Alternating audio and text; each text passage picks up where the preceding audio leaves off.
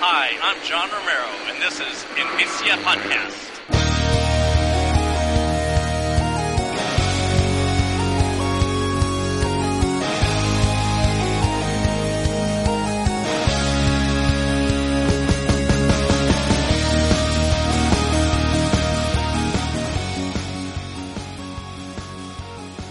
Hola a todas y a todos, bienvenidos al Envicia Podcast, este espacio donde comentamos las últimas noticias sobre videojuegos y analizamos los títulos que caen en nuestras manos. Estás escuchando el programa número cuarto de la tercera temporada, estamos grabando martes 10 de noviembre y la verdad es que tenemos bastante es un momento mmm, bastante importante en la historia de los videojuegos porque hoy mismo se ya ha salido a la venta la nueva consola de Microsoft la Xbox Series X y, la S también. Así que, sin más, vamos a saludar a Rodor y a Travel. ¿Qué tal? ¿Cómo estáis? Muy bien, muy bien. Pero, eh, conectamos en directo con la tienda eh, Game eh, situada en... ¿Te imaginas que ahora hay una conexión en directo? ¿Qué tal? ¿Cómo lo estás viendo? Hay colas infinitas. Gente que no guarda distancia de seguridad, desalojada por la policía, al mismo tiempo que intentan abalanzarse sobre Xbox. Pues muy bien, tío. Yo, yo muy guay. La semana se me ha pasado volando, o sea que eso es buena señal. Y muy enganchado con un jueguico que ahora, ahora os contaré. Sobre todo, eh, ahora que, que nos han vetado ¿no? Eh, muchos servicios, muchos eh, bares o tiendas que se han cerrado que no son esenciales, que cierran a las 6 de la tarde, realmente Game o cualquier distribuidor de videojuegos debería ser esencial, ¿no? Tendría que estar abierto hasta las 12 porque hay tal y como están las cosas, es que a uno, a uno le apetece estar en casa ya y decir, mira, cambiadme las horas que queráis, que no voy a salir en ningún momento a la calle. no, voy a, no voy a salir en 20 días, tengo la consola nueva. Mínimo eso, ¿eh? Hay gente, yo he escuchado, o sea, he leído de gente de en plan de, bien, ya la tengo. Eh, voy a jugar a... Bueno, pues sigo jugando al... yo qué sé, al Assassin's Creed... Al, al Origins que estaba jugando antes de comprarme la nueva. Porque realmente claro, como todo lanzamiento de, de, consola nuevo, ahora mismo no hay juego. Hay un par de Play 5, pero eso cuando, cuando salga la Play 5, pero un poco más. Sí, la verdad que eh, tiene que ser un poco rollo encender tu Series X y ponerte a jugar al Ori o al, claro. o al Gears o al Halo. Es uno de los puntos que decía yo que no entendía por qué tanta tanto hype de pillarla del primer día. Es como, tío, si tenemos, bueno, no sé, que que, que volvemos a entrar ¿no? A, a, al tema de que eh, la peña pues quiere hacer su unboxing y subirlo a YouTube, tío, porque no ve que pesado. Yo, yo sinceramente, no estaba, o sea, yo he pasado de 0 a 100 en poco tiempo, vosotros lo sabéis porque estoy dando el coñazo todos los días y eh, me han pasado un link por, ¿queréis una serie X? Aquí hay un link porque está la cosa complicada para pillarla por, por internet. Pero la verdad es que la, la chichilla de esperar está, está guay, es algo en, en, sí mismo placentero, aunque no haya juego, ¿sabes? Pero es por, por tener la machine. Entonces, me ha hecho mucha gracia eso de, de que no haya realmente un, un aliciente bestial, tampoco lo hubo el anterior, creo yo pero que, pero que la gente siga teniendo ansia. Entonces yo también está, he entrado dentro de ese ansia y bueno, hay un, todo un submundo ¿eh? de, del tema de las reservas. No, no sabía yo tanto sobre este submundo, tío. Reservas y las reventas, ¿no? Sí, sí. Reventa de, reventa de reservas. Cuidado. Sí. Eso exactamente, exactamente. Os, vais, os, pasáis por eBay un ratillo y buscad Play 5 y, porque o Xbox, vaya, lo que pasa es que ya, ya eso ya va a perder valor, ¿no? Pero, pero en preventa estaban a 700 euros, 780, y pujas por eBay, por ejemplo, cosas así de, de locos. Locura total, loco. Y nada, vamos a seguir con la sección que estrenamos eh, el programa anterior y vamos sin más a las noticias express.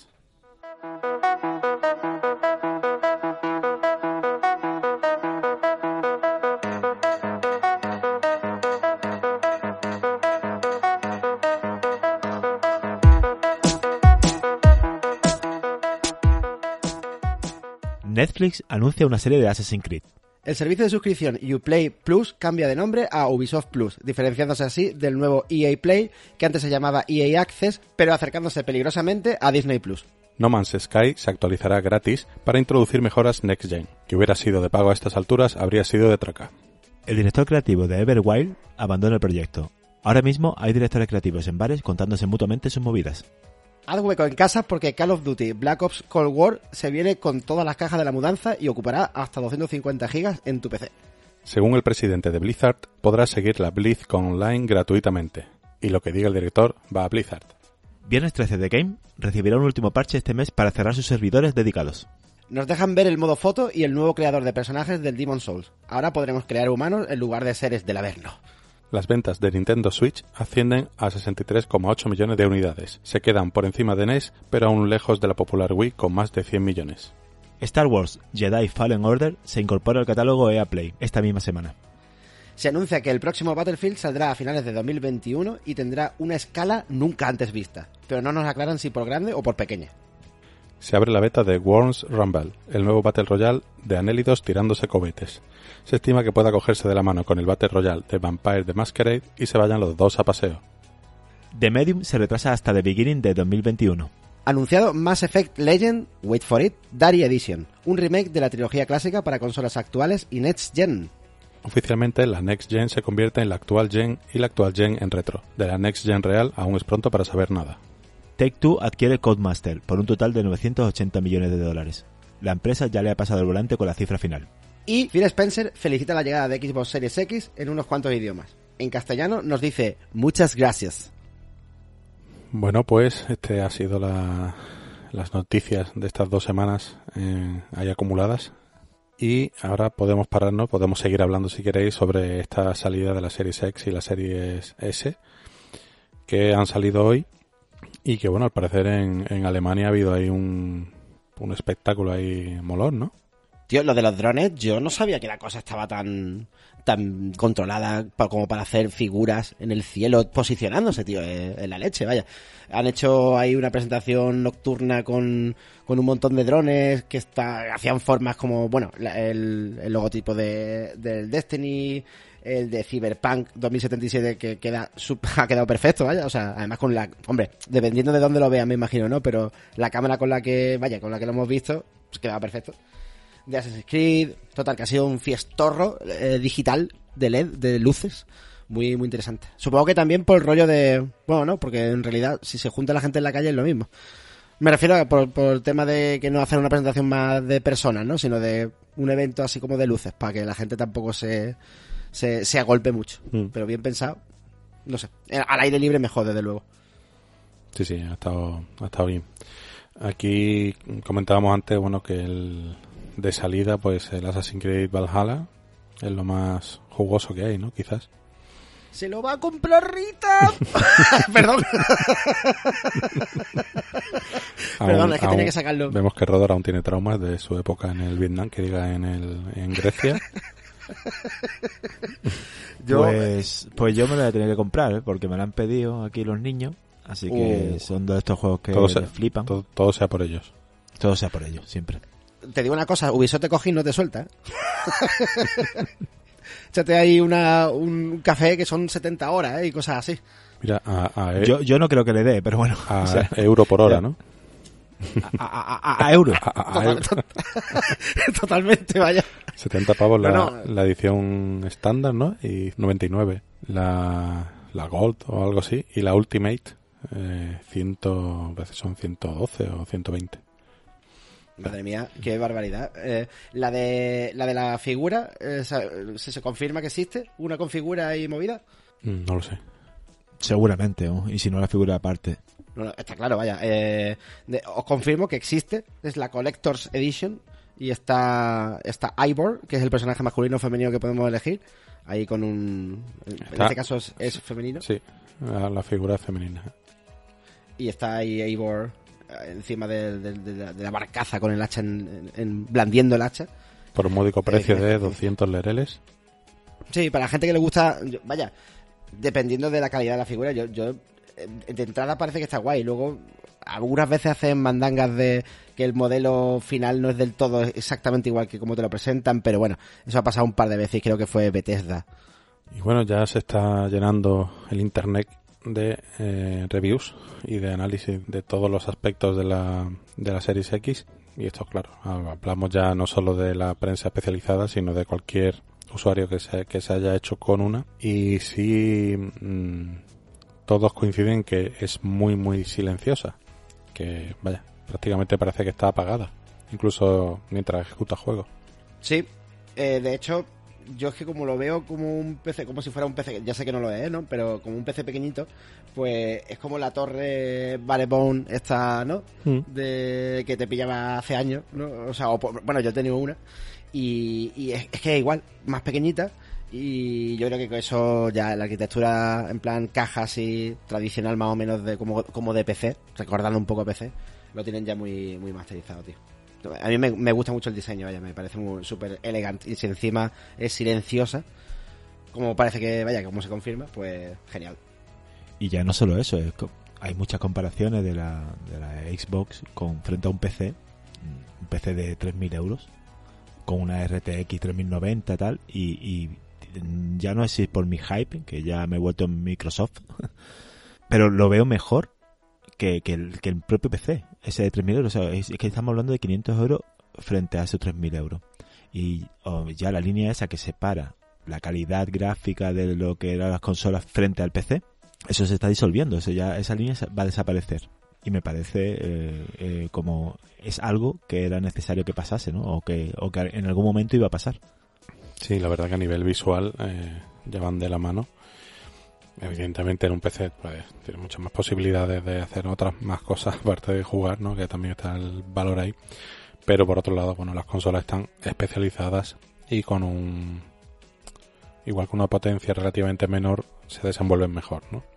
Porque todo el hardware y el software está dedicado a eso. Está diseñado pensando en ese fin.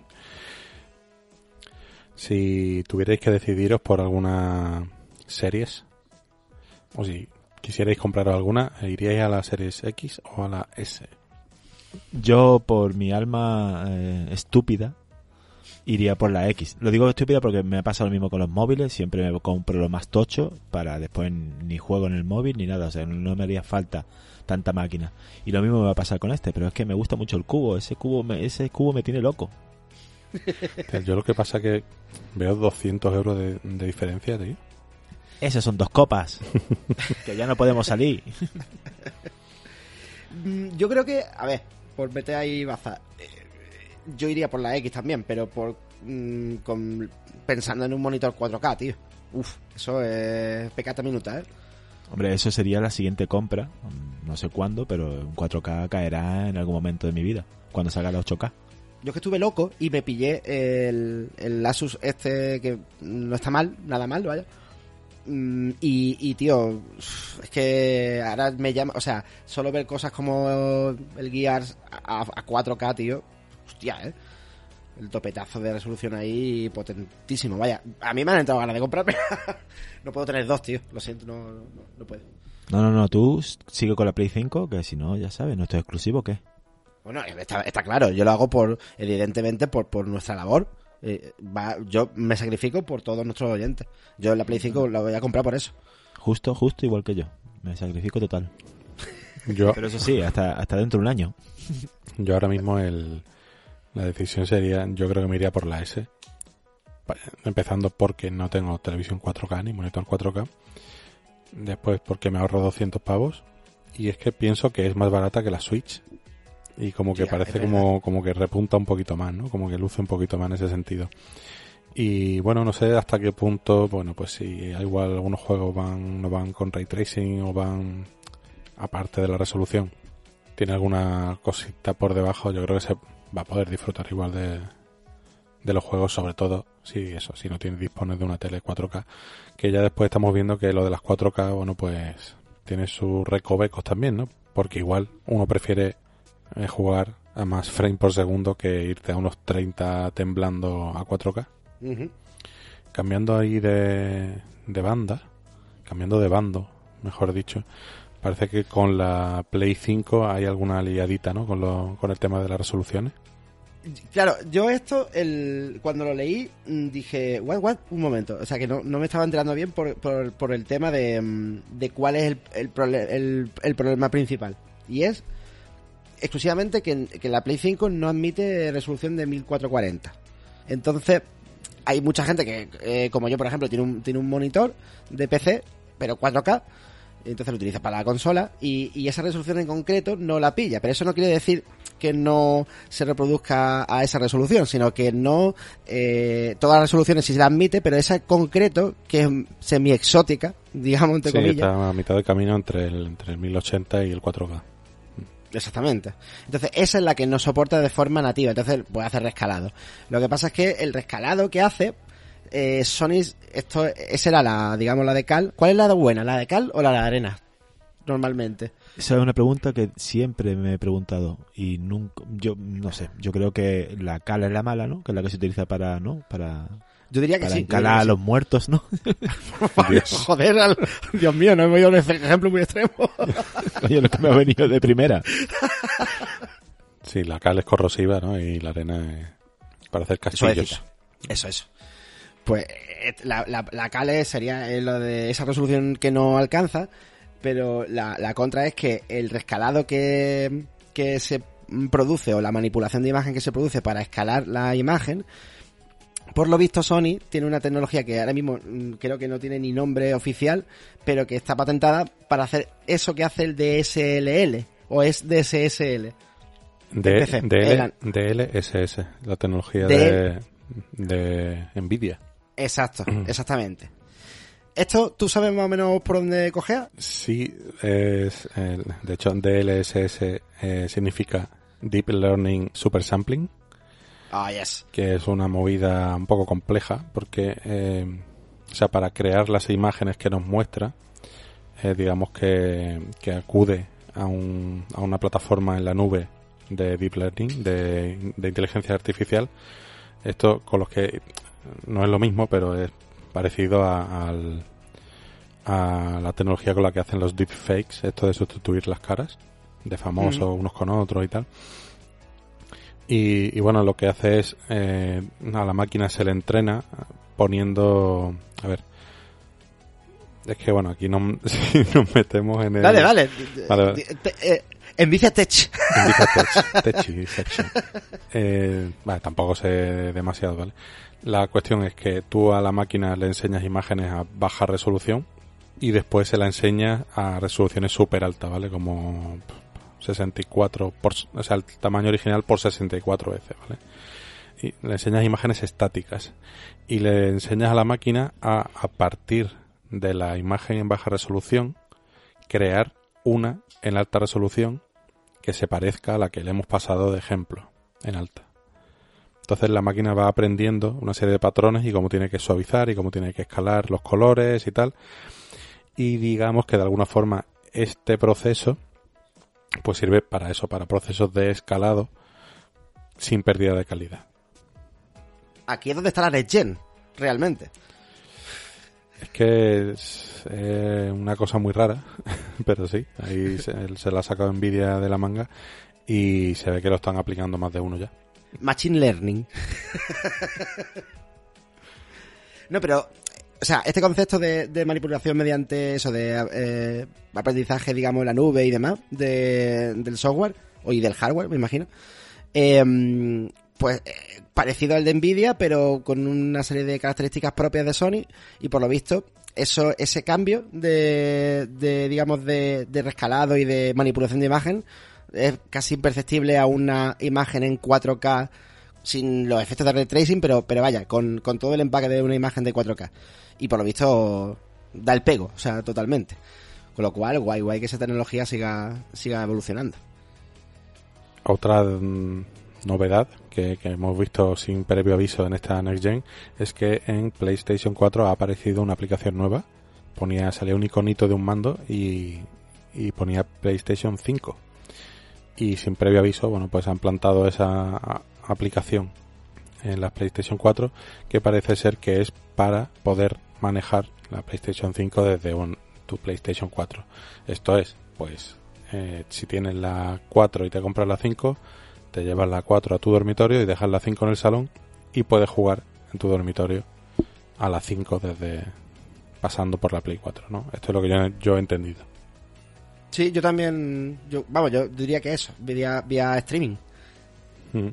A raíz de esto, pues comentábamos que hasta qué punto sería viable o estaría bien o tendría sentido que el servicio de PlayStation Now a partir de ahora incluso para las Play 4 incluyera algo de catálogo de PlayStation 5. Es decir, como estos juegos se ejecutan en streaming, al final lo que llega a la, a la consola es, es vídeo, sí cabría la posibilidad de que ese catálogo de, de PlayStation Now lo ampliaran con juegos de, de la Next Gen. Bueno, uff, temita porque, o sea, yo, a nivel de empresa, lo que comentábamos, ¿no? Yo, yo soy un directivo de Sony, yo no lo haría, ¿eh? Rollo, no sé, para el salto al usuario hay que darle ya patada en el culo para que se compre la nueva. Ya estamos todos ahí en la, eh, eh, estos gráficos son acojonantes, o sea, esto no tiene nada que ver con la, con la 4. Entonces, al, o sea, no digo que al, al, al, final de la generación pueda pasar algo parecido, ¿eh? A lo mejor al final de la generación sí. O, o quizás no, ¿no? Que el servicio de PlayStation Now también estará disponible en PlayStation 5 con todo el catálogo que, como recordamos, tiene juegos incluso de PlayStation 2, de la 3 uh -huh. y de la y de la 4 y en algunos casos pues tenemos incluso versiones descargables. Esto es un servicio de suscripción aparte del de Plus, que por cierto funciona bastante regular. Hice la semana esta de prueba y no me convenció para nada. Pero no porque el juego, los juegos no fueran jugables, sino por todo el tema del cómo iba el menú, cómo funcionaba, eh, tardaba mucho en conectar al equipo virtual, no iba fino, o es por, al menos mi experiencia es esa. Pues bueno, pues el, la posibilidad de que aquí te metan, yo qué sé, a partir del mes que viene, te metan el Book Snacks, este, que es el primero que va a salir en el, en el Plus de la Play 5, pues por un lado no, no lo veo, porque es eh, casi animar a la gente a que a decirles que no les hace falta una Play 5 para jugar de los exclusivos. Pero por otro lado, claro, lo que tú has comentado, de aquí a un tiempo, pues igual ese servicio de PlayStation Now está disponible en PlayStation 5, pues tendría sentido que ahí hubiera también juegos de PlayStation 5. Al final, al fin y al cabo es una es una suscripción, pero claro, la podrían capar o podrían hacer lo que quisieran realmente.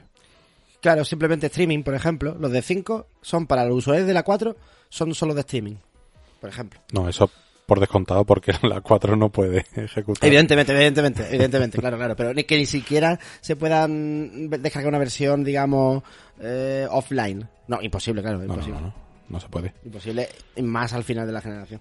No, yo también lo pensaba en plan, bueno, versiones parecidas, que va, que va. No, no, ahí no, lo que sí te perderías, pues igual te lo que te lo pusieran a 720 o te lo pusieran, ¿sabes?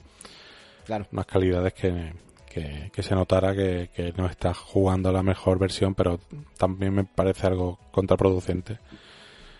Así que, que no creo que veamos esto al menos en, en, corto plazo. Y supongo que cuando tenga sentido hacer esto, porque ya está la Play 5, la tiene mucha gente, mucha gente ha jugado, tiene un catálogo bastante completo, pues probablemente la PlayStation 4 dejará de tener soporte y no, y no actualizarán eso, ni estará incluso disponible el servicio de PS Now para, para Play 4. Claro. Y aparte que PS Now para entonces será, tiene que ser algo parecido a Microsoft, tiene que crecer mucho y convertirse en, es que ves el dashboard de la, de la Xbox Series X con, con el Game Pass y eso da, da gusto verlo, tío. Está lleno de juegos, tío. Ese, ese digamos que, que, creo que también es la experiencia final del usuario de la, de la X. Que nada más conectarte a internet ya tienes todo ese catálogo, tío. Eso lo tiene que llegar a hacer PlayStation. Tiene que echarle ahí tiempo.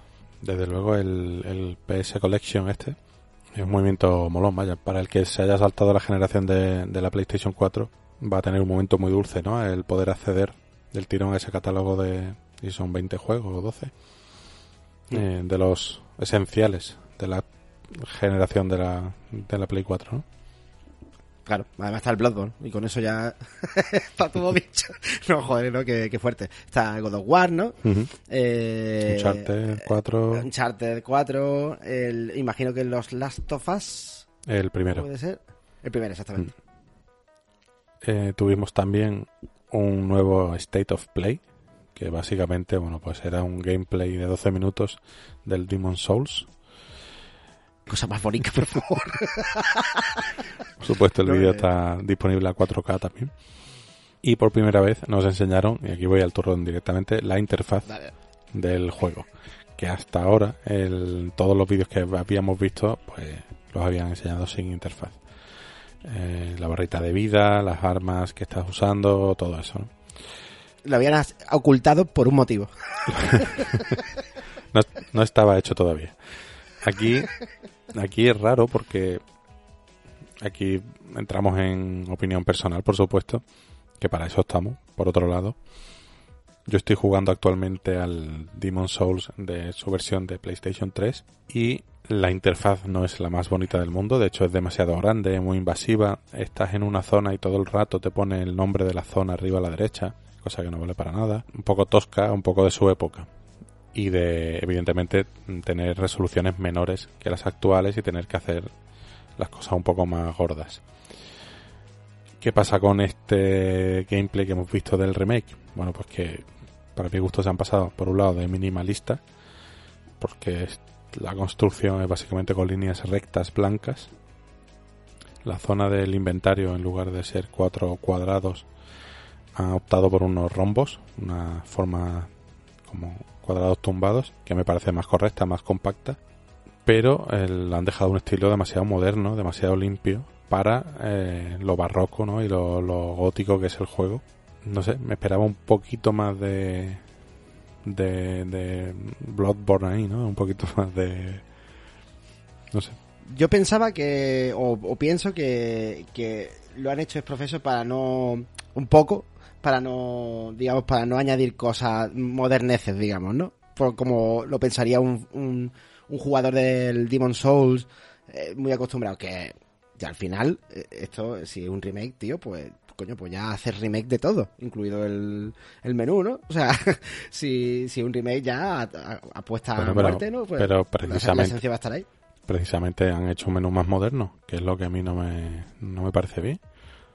Pero no, no, no tiene un punto de tosco, a propósito de ser tosco, para seguir una línea de diseño, rollo que todo es tosco. O sea, quiero decir, el... no hemos visto todavía el inventario y los numerajos, mm. pero me pega que va a ser tal cual planete y entonces como que por una parte podrían haberlo hecho un muchísimo mejor lo que tú comentas, pero es como si hubieran tenido un poco de en plan de no vamos a, a poner aquí moderneces para no fastidiar la, eh, la esencia, pero de quedarse a media, vaya, básicamente, entre esas dos, entre esas dos cosas. Eh, estoy con Juanca que veo demasiado nítido ese, ese menú. Eh, podría haberle hecho un poco de grunge ahí, eh, un poquito, ¿no? Desgastado. no, no, sí, sí. Eh, hacer un poquito eh, más acorde con, con, ese mundo y con, esa, con esos enemigos, ¿no? alguna filigrana curva por ahí, ¿no? Algo que apoye un poco más, algo más orgánico. Y aparte, no es, para, para mi visión, no es tan bien centrada respecto a las esquinas.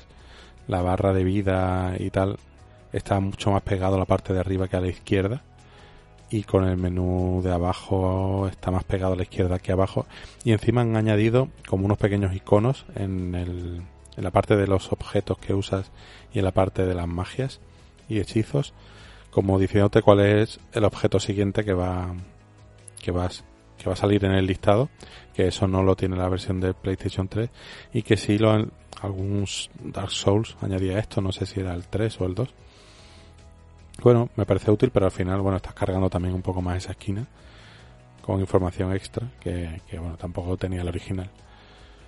Bien por lo de quitar el nombre de la zona de arriba a la derecha y han pasado el contador de almas justo ahí arriba a la derecha.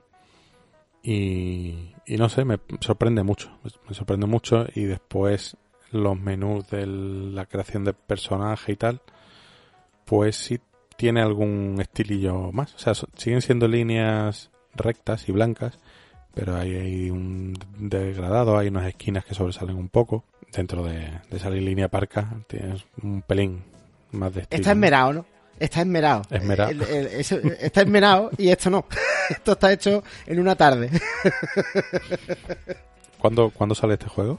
¿O ha salido ya? El caso es que no están saliendo reviews, sale el 19 en teoría, ah, pero no están saliendo no están saliendo reviews y no te extrañe que se retrase. Hay una especie de rumor raro, hay, algo raro. No sé, yo apostaría que ese menú cambie de aquí a, a que salga. Aunque realmente está ya demasiado ajustado de tiempo. yo diría que eh, por lo menos la posición de- del menú de arriba, eso tiene que estar mal, tiene que estar cortado el vídeo mal, tío. Porque está demasiado arriba. O sea, no tiene sentido que haya tan poco espacio que esté pegado como la pantalla. Como parece un error. Ese- la parte de arriba, desde luego, sí. Mm. Estos, estos juegos donde tan- la barra de vida es importante, pero lo es aún más la de resistencia, queda como demasiado lejos, ¿no? Para mirarla con el rabillo del ojo, esa barrita verde. Y para cerrar el bloque de noticias, vamos con un notición para mucha gente que sea fiel a esta saga. Y es que BioWare ha anunciado el Mass Effect Legendary Edition, que es un remake de la trilogía original, que estará disponible en primavera de 2021 para PC, Play 4 y Xbox One. Y más adelante también llegarán a PlayStation 5 y Xbox Series con sus mejoritas. Eh, ¿Qué tal vuestra experiencia en esta, en esta trilogía?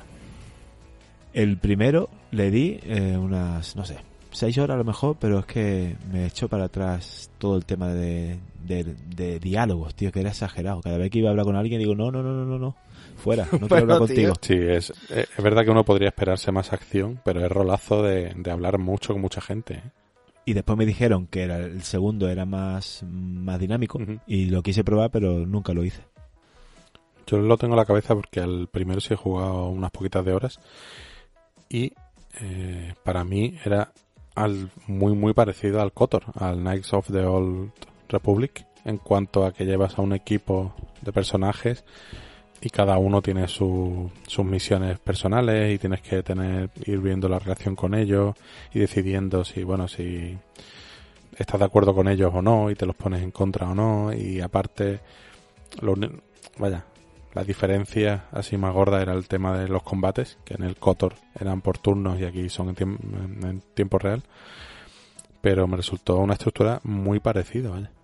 Yo el primero creo que lo, lo- lo pasé de largo y el segundo no me lo llegué a terminar, pero pues, es que en la época que yo tenía el PC medio chungo. Entonces, claro, ahí me faltaba máquina. Pero, pero recordando el, el Mass Effect 1, que yo lo jugué en PC, yo flipé con la historia, evidentemente, porque está muy, está súper bien hecha. Pero yo creo que es más de conversaciones con ciertos tintes de pegar tiros que, mm, bueno, que se apoyan más bien en, lo, en el rolazo que en, en la acción. O sea, eh, protozoico, protozoico total, tío. Pero, y sobre todo, el, el tema del Mako, el, el vehículo, eso era mm, pegarse, pegarse un tiro, tirarse de los pelos. Era aquello- imposible manejar eso, tío. Sí, era un poco raro aquello. De repente como una secuencia de, de, de explorar, sí, sí. pero todo vacío, o sea, planetas con superficie completamente vacía, encontrando puntos concretos con materiales. Era, era un horror, tío. ¿Y del 2 y del 3 has llegado a jugar algo? Todo, todo. Yo me he hecho la saga completa. El, el 2 era el acción RPG que todos queríamos, creo yo. Y tenía lo, lo mejor del 1, que eran los personajes, desarrollarlos, mm, los varios finales, todo, todo junto. Y encima con la parte de tiros muy bien hecha. Y eh, pa- para mí el, el, el 2 es el- mi preferido. Además, como empieza, en la nave está destruyéndose y tienes que escapar, te quedas sin oxígeno. O sea, todo de peli de acción súper, vaya, perfecta de ciencia ficción. Y, y ya el 3, mm, yo lo recuerdo que era un poquito peor, pero es que encima el final era... Aquello- Es como el final de Lost. Sí, no sé, no sé, el, no sé qué final sería, pero sí sé que levantó ampollas y que tuvieron que lanzar un parche, ¿no? Para cambiar el final o algo así. Sí. O sea, esto es territorio spoiler, no lo voy a contar porque claro, o sea, Ujú. se aproxima Mejor no, la- mejor no. Mejor no. Pero le añadieron una escena entera para explicar una cosa. O sea, una cosa tremenda, vaya. Y por, y por enfado de los fans. O sea que fue, fue tremendo. Sí, sí. Pero vaya, no lo mancha, ¿eh? Ujú. Guay, guay. El Andrómeda no lo hemos catado ninguno, ¿no? No. Ojos de muñeco tenía, tenía ese juego. Tuvieron que parchear los ojos, tío, en vez del final. ¿Cómo? O- ¿Ojo, ¿Ojos muñecosos? Sí, sí, Oye, sí. ojos totalmente muñecosos.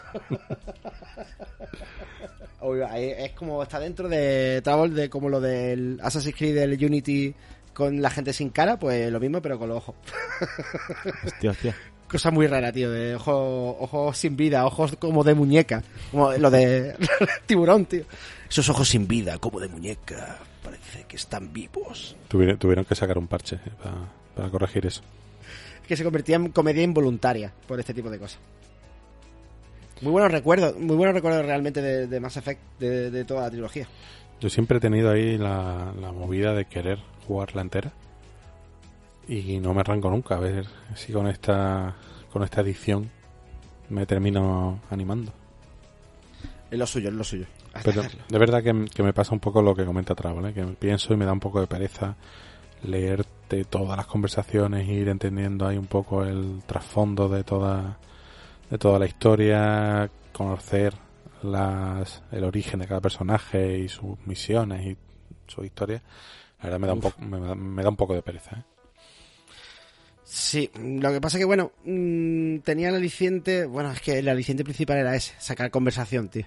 Y llegar a puntos concretos de decidir algo malo, algo bueno, algo neutral. Uf, sí, sí, había mucha, mucha tela de conversación. Por otro lado, tengo muchas ganas de, de algo espacial, de algún juego espacial. Creo que hace tiempo que no hay ninguna novedad así gorda que se sitúe la acción en el espacio, ¿no? Hablábamos esta mañana por el, por el chat de la posibilidad de que aparezca un nuevo Dead Space. No, no, no porque sepamos nada, ni mucho menos, sino por puro deseo de ver cómo sería un Dead Space de nueva generación que tiene que ser acojonante con el ray tracing y con el- las superficies orgánicas y los efectos de luces volumétricas y parpadeos y simulación de líquidos y partículas, la verdad que tiene que ser espectacular, vaya. Tío, Pues hace, hace poco, que- ¿os acordáis, no? Que jugué al primero, que me flipó. Eh, encima lo jugué en PC, que mejoraba la, la edición de, de 360, ¿no? Pero eh, ahora he hecho un intercambio de consola para jugar un poquito a- al Game Pass, pero en la consola, en la televisión. Y me han dejado una Xbox. Y he visto que mi amigo tenía, eh, o tiene, el Dead Space 3 instalado. Y que saltes con esta noticia me ha dado más ganas todavía de jugar al 3 para por si viene uno en el futuro. vaya, un Dead Space eh, con lo que comentábamos, con ray tracing, o sea, con la luz, cómo, cómo se puede o cómo se percibe que se va a poder llegar en consolas y, bueno, y PC, evidentemente, con las nuevas tarjetas, la, la serie 3000, pues eso, o sea, yo ya empezaría a plantearme, porque ya estoy cerca de la senectud, el, el no jugar por, para que no me dé un chungo, ¿eh? Porque yo recuerdo con, con momentos de ¡Ah, ah, ah! lo típico de eh, en el primer y en el segundo, ¿eh? de quita, quita bicho asqueroso, ¿eh? de, de Sí, sí, tirar sí. para atrás con la, ma- la mano del mando en plan de ¡Ah! Muy, muy, muy el mismo, mismo sentimiento que ver la cosa. ¿No? Eh, exacto. En, en el espacio. Es que te iba a decir que, a lo mejor, eh, o sea, bueno, eh, me hice un miniciclo Carpenter hace poco, La Boca del Miedo, eh, La Cosa, Escape de Nueva York. Entonces, bueno, a lo que iba. La Cosa eh, con Dead Space, o sea, planteándolo en un planeta de estos helados y en una un sitio cerrado donde hay un bicho que se transforma, joder, tío, anda que no daría no daría juego. ¿Eh? Bueno, el Dead Space 3 ya sucede en una, en una zona helada. O, o empieza así. Es verdad, al principio lo recuerdo, lo recuerdo vagamente al principio. No Mm. Sí, llegué sí, a jugar, ¿eh? Yo el 3 el que, el que te sigo te- teniendo pendiente. ¿eh? Sí, sí, yo también. Lo tengo ahí en Pues el... mírate, mira- mírate si está en el Game Pass, ¿no? Estará, ¿no? Lo tengo en el EA Play. Vaya, eh, EA Play, sí. claro. Ujú. Así que EA Play. no descarto darle. Lo, lo que pasa es que me acuerdo que lo empecé y me gustó mucho cómo empezaba. Pero en un momento no sé si me salió algo de micropagos, tío. Ese juego tenía... Podías comprar Sí. como mejoras de armas, pero con dinero real o algo. Imagino que eso ya estará todo desactivado.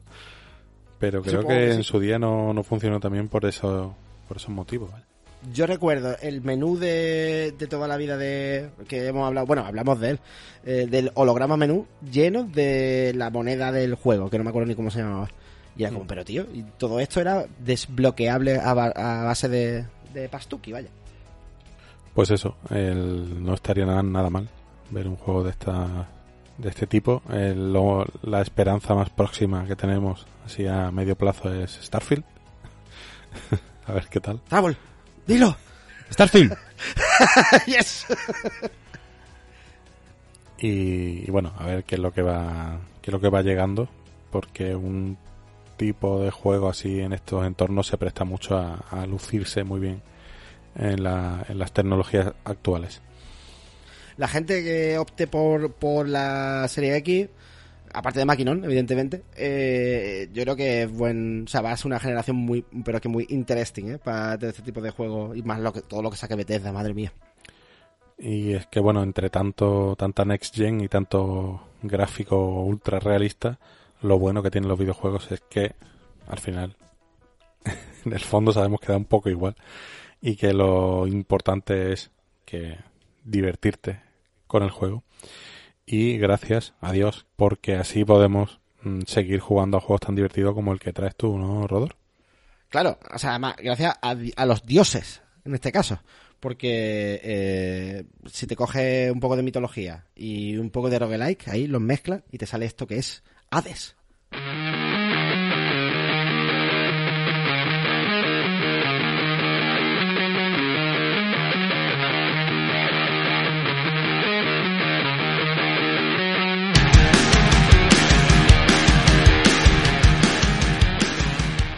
Super Giant Games no son precisamente desconocidos en esta casa, ¿eh? porque hemos traído aquí tanto Bastion como, como Transistor. Y, la verdad es que yo a Hades le estaba echando el ojo desde que estaba en, en, la, en la Epic Store en, plan, bueno, en plan beta, ¿no? En plan Early Access. Eh, lo tenía por ahí guardado también en la lista de Steam. No le eché cuenta y creo que eso fue a principios de 2018, o sea que ya lleva casi dos añitos en, digamos, en beta y cuando me saltó el mensaje de que ya estaba disponible y empecé a escuchar sobre todo el feedback positivo que tenía, dije, ostras, pues parece que sé que lo han, que lo han vuelto a hacer en plan de, bueno, porque han, sacado un juego bastante decente. Y, y, dos semanas después, creo que le he echado cerca de 45 horas ya ¿eh? al, al juego. O sea, es decir, no he jugado a nada más desde que, desde que planchamos velas en el anterior podcast hasta, hasta este. Si lo que querían conseguir era que el juego no solo que fuese creciendo eh, en gameplay para mí, sino que acabase completamente es adictivo, enviciante, en Vicia Podcast, es eh, una adicción total, conseguido totalmente ese punto, y, mira que al final se trata de un roguelike mm, de toda la vida. Algo, nada que, por, ejemplo, con Travel, me imagino que, que, esto, tú te acordarás del de Cells, evidentemente. Ajá que tú le diste en su momento, explicar realmente a la, a la gente que, que no haya probado un roguelike, que, que es un juego de repetir y repetir hasta el fin de los tiempos, en verdad es complicado, ¿eh? Sí, es como, eh, es un juego que te puedes pasar 20 minutos, pero que vas a tener eh, tarea de, de, tener que repetir tantas veces. Eh, hay muchas, muchas Para poder avanzar, sí, sí, hay mucho. Te ha pasado lo mismo que me pasó a mí con el, con el Blasphemous, que me enganchó tanto que le eché eso, 60 horas. Increíble, sí, sí, sí, o sea, es, ese tipo de juego. Y, yo, yo, creo que no, o sea, em, em, empezar diciendo que si los roguelike nos gustan, echarle una, una manilla a este porque a lo mejor el cambio de planteamiento, aunque sea mínimo, os, viene os viene bien, os gusta y entráis por aquí y, quién sabe si después ya probáis con el de Cells, que eso ya también es gloria suprema y, y, y, os, engancha el género. Por comentar un poco cosillas de, de Super Giant, que siempre hablamos de ellos, pero un poco en la distancia. Eh, eh, los fundadores son un señor que se llama Amir Rao y otro señor que se llama Gavin Simon y son ex Electronic Arts. O sea, esta gente estuvo en la, en la saga de Command Conquer, concretamente en el Tiberium Wars, que yo se lo tenía en PC y recuerdo que estaba muy guay. Aquí hay, aficionados a Command Conquer. Yo estoy buscando ahora, yo estoy eh. buscando ahora mismo porque sí sé que hay uno que me enganchó mucho, pero no sé si es el Tiberium Wars. Sí, el Tiberium Wars, Command Conquer 3, Tiberium Wars. Ese yo me lo he pasado. Yes, yes, yes. Y estaba muy chulo. O sea, me acuerdo ya que incluso ya mi ordenador no tiraba, ¿eh? O sea, que ya tenía su gráfico. Tenía, su, su historia. Y, y bueno, eh, después de trabajar en, en Electronic Arts, pues eh, decidieron formar Super Giant. Abriendo las puertas en 2009 y teniendo éxitos ya como Bastion y Transistor, la verdad es que eh, no han hecho nada mal. Yo, yo todavía no he probado el Pyre, que fue el siguiente a Transistor y, y me han explicado cómo se juega y es una paranoia. ¿eh? Es rollo mm, eh, mitología nórdica, pero como eh, cada escenario, co- como cada combate, es como de llegar con la pelota del punto A al punto B del- de la cancha contraria. Es una cosa muy rara. No sé si me lo han explicado bien o no. Sí, Pero- ese, ese en rarete. Yo le estuve dando al país por me dio curiosidad porque vi un pantallazo y digo esto parece como un juego táctico raro y es como es como eso parece como un deporte de ir pasándote la pelota Sí. y no sé como que tenías que entrar mucho ahí en las reglas y, y coger el truco y yo no, no llegué a meterme tanto ¿eh? O sea, es como de cartas, ¿no? Como un juego de cartas, pero de, de fútbol eh, Sí. nórdico. sí por así decirlo sí Sí, sí, tampoco. eh, Habrá que echarle un tiento. Esto. eh, no sé si caerá en el Game Pass, pero oye, como para, para tenerlo ahí estaría guay. Eh, y nada, eh, la aproximación al Hades fue. Vamos a cambiar un poco nu- nuestra dinámica, vamos a entrar en el modo procedural a ver qué tal se nos da. Y como querían hacerlo poco a poco y con mucho feedback de, de los jugadores, se metieron en la Epic Store que además con bueno con los beneficios que da eh, los contratos con el con el desarrollador y demás pues les convenía como modelo de negocio y la verdad es que yo creo que ha salido de ahí bastante reforzado en cuanto a feedback y en cuanto a bueno a, a tener un juego terminado y redondo y este Hades en realidad se siente como otros juegos de, de Super Giant en el sentido de que es un juego en el que parece que siempre avanza hasta cierto punto. En el que hay narrativa, en el que importa, digamos, lo que está pasando. Y, y lo que está pasando, bueno, eh, por contar un poco, os cuento el trasfondo, que es como muy mitológico. Otra firma de Super Giant es la vista isométrica, ¿no? Otra vez repiten. Claro, sí, sí, repiten y además repiten ya con un estilo muy comiquero, pero ya, eh, digamos, con, con- se permiten el lujo de, de la escala minimizarla todavía más y de- llenarla de detalle. O sea, es una perspectiva isométrica bestial. O sea, en cuanto a diseño artístico, el- eh, yo creo que el, vamos, el mejor que han, que han sacado hasta ahora, o el más redondo, el más compacto, digamos, en cuanto a cómo se ve todo. Es como... Sí, al verse desde, desde más arriba, ¿no? Y Ves al personaje muy pequeñito y ves el entorno mucho más, ¿no? Eh, Todo lo que abarca en la zona. Exactamente, y está todo lleno de detalles. Y entonces es como, a mí me suena a un Mike Mignola, pero luminoso, en vez de con tanta sombra. Ese sería el estilo de, digamos, gráfico. Me flipa, vaya. Sí, o tiene, sea, tiene, tiene una- se acerca bastante a Minola, ¿verdad? Mm, tiene Sí, sí. mucha mancha de tinta no tiene mucho negro, pero no, el, no es el Mignola de que todos son sombras y la luz emerge de un punto, dos, dos, dos, dos o de tres muy pequeñitos, sino mm, todo está muy iluminado y además colores muy de, muy de, de y- cómic de Thor de cuando iba al Hades, tío. Y visitaba Asgard y, y movidas así, pero de los 70, ¿sabes? Una, cosa así, a mí, me parece un estilo genial, vaya. O sea, que le da el toque, el toque per- perfecto al, al juego. Nosotros somos Zagreo, que somos uno de los hijos de Hades. Estamos en, el, en, en su morada. Y esta morada de Hades es como el hub central del, del juego. Entonces aquí tenemos a todos los NPCs que son los dioses y que están aquí pues para ayudarnos o para ponernos unos obstáculos en nuestra carrera por salir del Hades. O sea, esta es la, digamos, la, la tónica. Nosotros queremos salir de, del Hades. Queremos abandonar la, digamos, la, el encierro que nos, al que nos somete nuestro padre. Y para eso, pues tendremos que pasar niveles. Y, estos niveles, pues son cada una de las fases del, del juego. Por no spoilearos, os puedo decir que la primera, digamos, la primera zona es el Tártaro. Y que es como una especie de infierno y, y que a partir de aquí pues iremos subiendo en una especie de mapa que siempre tenemos presente cada vez que pasamos una, una fase, que es como una especie de torre, ¿no? Eh, vamos subiendo y vamos a través de los diferentes niveles del inframundo, pues llegando a la, a la salida, que es, lo, que es nuestro objetivo. Entonces, pues, la, la- el rollete o el género roguelike se explica así. Eh, eh, Zagreo quiere escapar, y entonces Hades pues le pone la, todos los obstáculos posibles y cada run es un, es un intento de, de Zagreo por escapar.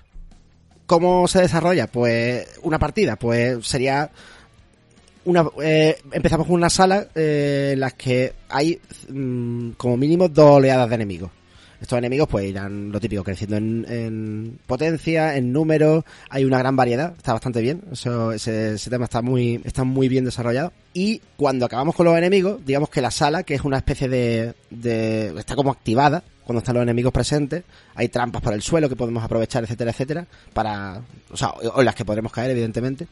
Cuando acabamos con los enemigos, la sala se convierte en, se- todos los, los peligros, digamos, desaparecen y tenemos la opción de pasar a la siguiente, pero con la salvedad de que nos indica, eh, la siguiente sala que se nos indica con una especie de símbolo y este símbolo pues puede ser algo que nos llevemos cuando acabemos con todos los enemigos que puede ser eh, llaves, que nos servirán para ciertas cosas, eh, materia oscura, que nos servirá para otras cosas, otro material que son gemas para mejorar, digamos, la, la, la morada del Hades, y se basa en eso, en la recompensa de lo que va a venir en la próxima sala. Eh, a la vez que pasa esto, también tenemos los favores de los dioses. Eh, por no hacerme mucho rollo de cómo, de cuántas, digamos, tablitas con numeritos hay, tampoco las hay en demasía. Digamos que tenemos un ataque principal, uno secundario, eh, un objeto que nos sirve para el dash, que el dash es importante, una invocación y un objeto mágico. Todo esto lo vamos a tener, eh, digamos, disponible en nuestra, en nuestra run, digamos, en nuestra partida. Y estos objetos, pues, eh, digamos, eh, este menú se popula cuando, eh, terminada una sala, pues aparece uno de los dioses por azar, todo es procedural, y obtenemos una mejora. Entonces aquí está el rollito de que vamos conociendo a cada dios, nos va contando su historia, hablamos con él, además que las conversaciones están tan chulas, son como muy de cómic, digamos sin mucho sin mucha seriedad, ¿no? Con, tienen humor, vaya, eh, el humor- además el toque de humor justo, tampoco tampoco es, digamos, eh, no, no sé, digamos, no, no, no destruye, digamos, la mitología, sino que se basa un poco en ella. Cada dios tiene un, un poder sobre nosotros. Meterme en complejidad de explicaros cosas de cómo se combinan y demás, yo creo que no pega, porque sería, además que eso se aprende, digamos, jugando. Digamos que es importante hasta cierto punto. O por lo menos en las primeras partidas es todo, como, como todo es descubrirlo, yo creo que es mejor que la gente lo vaya descubriendo y, y, si no, pues que se haya visto un- uno de los gameplay que hicimos la semana pasada, en los que yo era más manco que manco y evidentemente hacía el ridículo, pero bueno, oye, pues se apreciaba un poco, ¿no? Cómo, cómo va esto. Yo ¿Llegaste a ver alguno?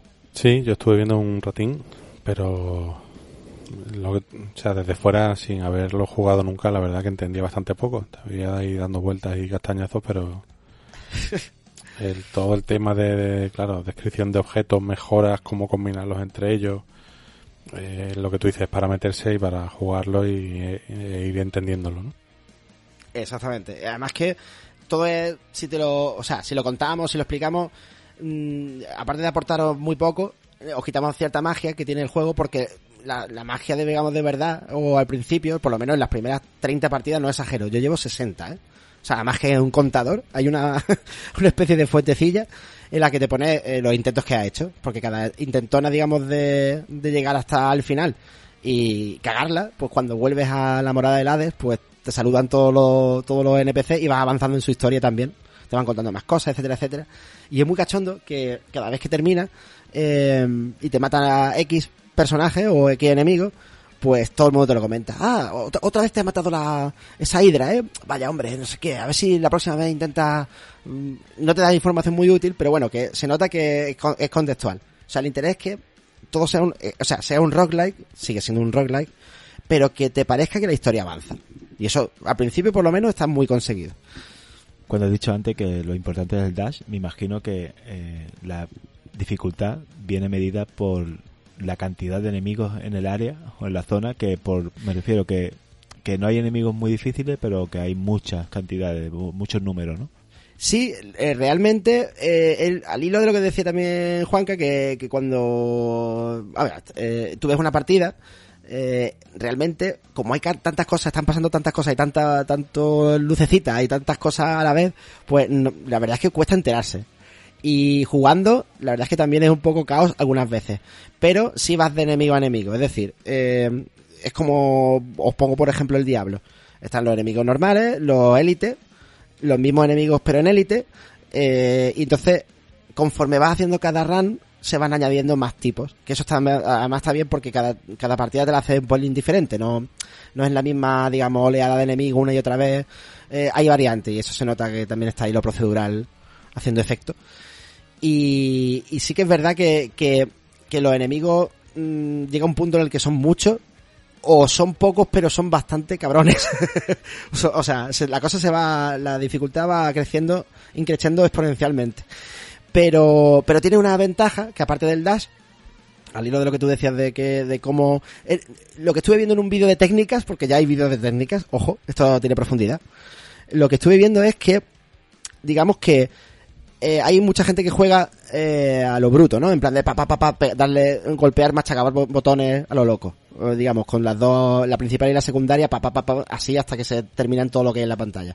Puedes tener ganas de hacer eso, pero no, no vas a avanzar. O sea, cada enemigo tiene su cosilla. Porque además, encima, los puedes golpear, pero puedes moverte con el dash y golpear, o golpearles por la espalda, o cogerlos contra la pared y empotrarlos, que pone empotrado, y les golpeas. Entonces, hay muchas formas de encarar un combate y casi todas mm, son combinables. Está, está bastante guay en ese sentido. A mí se me, se me venía un poco como cuando ves eh, a Nuclear Throne o a alguien jugando al Nuclear Throne, que ahí entiende más bien poquito también. Eh, ¿Cuánto tiene de este? Porque sí he leído varias comparativas, ¿no? Como mm. que era el nuevo Nuclear Throne. Yo no sé si exageran o, o, si. sí, sí. ¿Me atrevo? ¿Me atrevo a decir que, está ahí, ahí con el Nuclear Throne? Dios mío. pues, hombre, no sé. Yo diría que en el Nuclear Throne tienes más claro que tú vas ahí a repetir pantalla y a, echarte cuatro partidas y a pasártelo guay. Y ya está. Es decir, que el Hades pretende ser más juego narrativo con el toque roguelike que... O sea, yo veo más puro el Nuclear Throne que el, que el Hades, la verdad. A mí no es que me extrañara, pero sí me resulta curioso, ¿no? Que la gente también señalaba eh, en, sus análisis que la parte que los diálogos estaban guays y que los personajes molaban y tal y como que se le daba mucha relevancia a eso, a la historia y a los personajes y, al, y a los textos en general. Y me llama la atención que siendo un roguelike se le diera ese peso, ¿no? A esa parte de la narrativa. De, de hecho, el, hay una historia, digamos, un, un misterio que yo tengo muchas ganas de saber por dónde va por dónde va a caer la cosa. La verdad es que no tengo ni idea. ¿eh?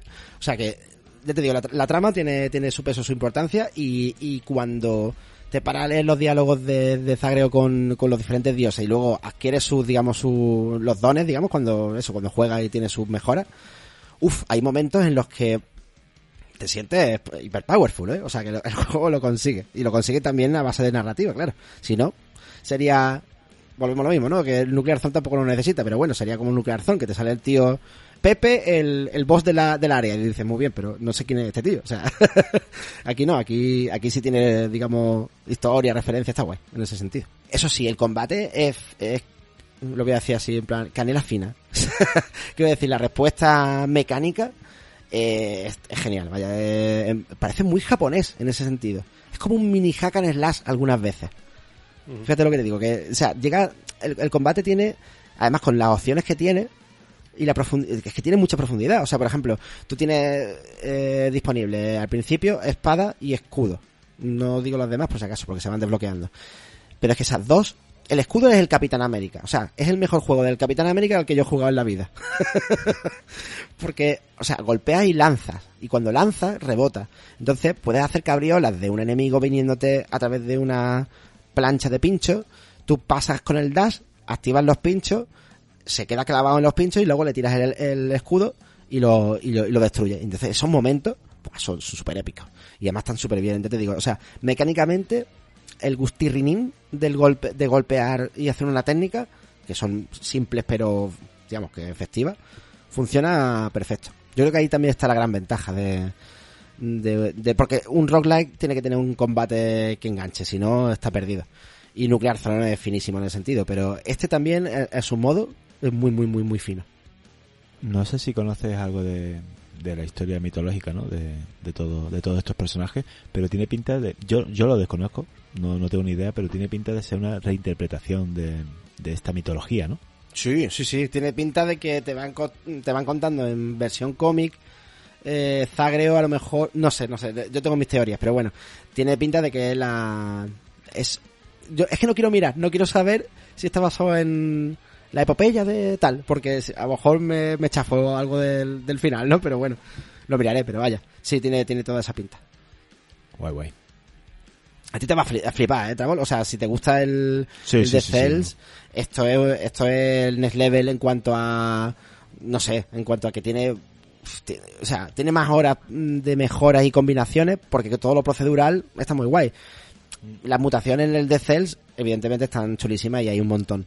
Pero aquí yo diría que hay incluso más, ¿eh? Es una locura. Ti- Tiene, tiene bastante, tiene bastante de, un- de uno que me flipa, ya sabéis, que es el Fury. Y me vino esa similitud con el Hades por, por el tema del el, el dash y el quitarte de en medio y saber cuándo, cuándo hacerlo. ¿no?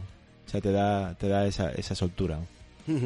Además, mm, ese estilo visual que ya digo, no se rompe como a Transistor, por ejemplo, a veces pecaba de, de tener a lo mejor como, no sé, una, un diseño de, la, digamos, las pantallas estáticas algo un pelín diferente, más cartoon a lo mejor que el propio, la propia interfaz, aquí no, aquí está todo muy, muy bien medido y la cámara, el hecho de que sean tan chicos, eso favorece el, digamos, la- lo laberíntico y lo, lo bien que están entramados cada, cada sala, que eso es, que eso, vaya, está bastante, con lo procedural, está muy, muy bien hecho.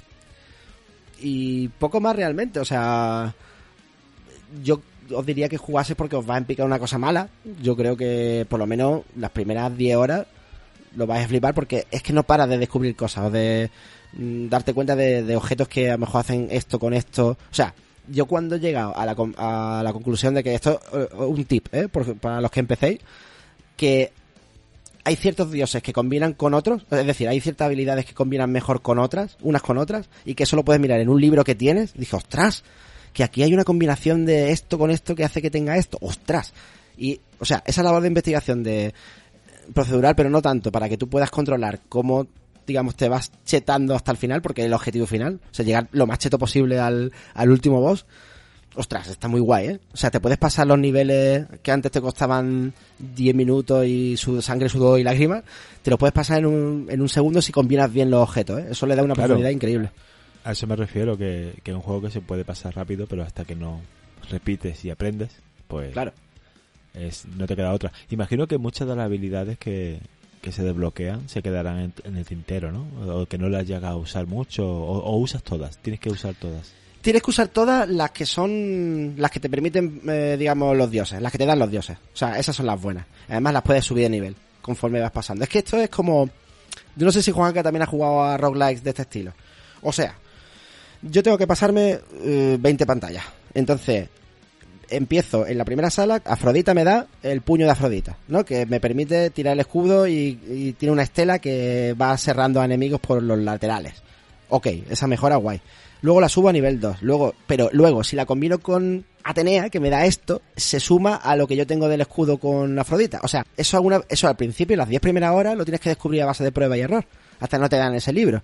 Y es, es flipante, tío. O sea, eh, te, te llegas a sentir en plan de esta, es una build. O sea, lo de llamar build a las cosas, mira que yo huyo un poco de eso, eh. Pero, ostras, es que aquí la diferencia es palpable, eh. O sea, que está, está muy bien hecho, tío.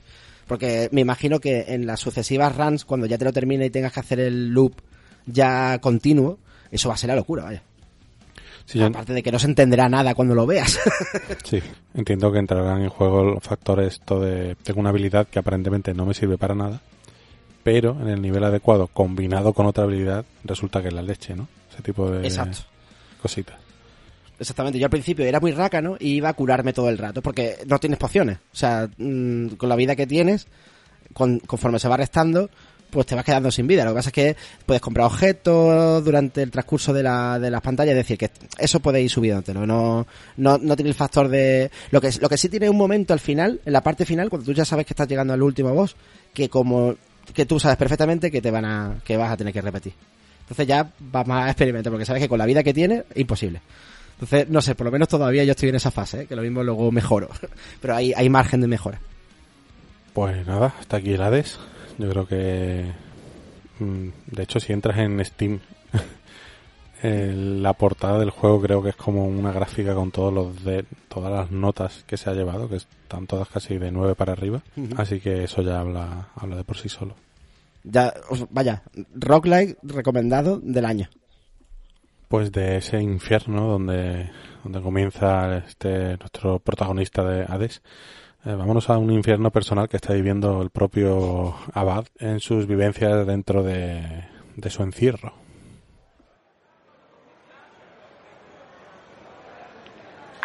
Atención, el paciente 006587A debe acudir a la sala de entrevistas personales. Repito, paciente 006587A acuda a la sala de entrevistas personales con el doctor Hueso. Doctor Hueso, acuda a la sala de entrevistas para entrevistar al, paciente 006587 barra A. He dicho la barra antes, no lo sé.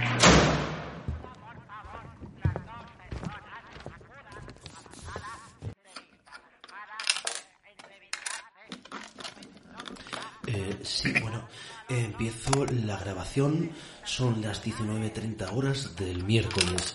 Soy el doctor Hueso y estoy esperando al paciente 006587-A para la entrevista quincenal. El paciente presenta un cuadro disociativo complejo con delirios autoinducidos y clara tendencia a la halitosis y la presbicia. Bien, en la sesión de hoy hablaremos con el paciente e intentaremos confrontarle con el mundo real, intentando derribar sus teorías conspiranoicas y, en caso de alteración, se le suministrará una dosis de pentotal sódico. Eh, doctor, eh, ¿qué tal? Sí, bienvenido. Eh, por favor, eh, siéntese. Eh, ¿Quiere tomar algo? Recuerde que debe tomar su decisión en No, unos 30 eh, minutos. lo que voy a hacer es, me voy a encender un cigarro con su permiso. eh. está prohibido fumar en todo el edificio. Le aconsejo que no lo haga. ¿Qué, qué van a hacer? ¿Detenerme por fumar? por favor. En ese caso, adelante, por favor, adelante.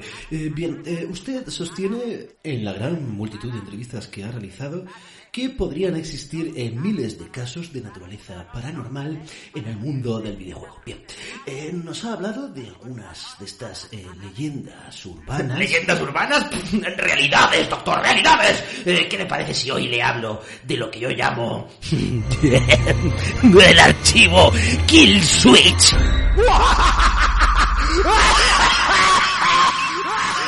Favor, venga, vamos, cálmese, cálmese. Se encuentra usted un poco mejor. eh, bien.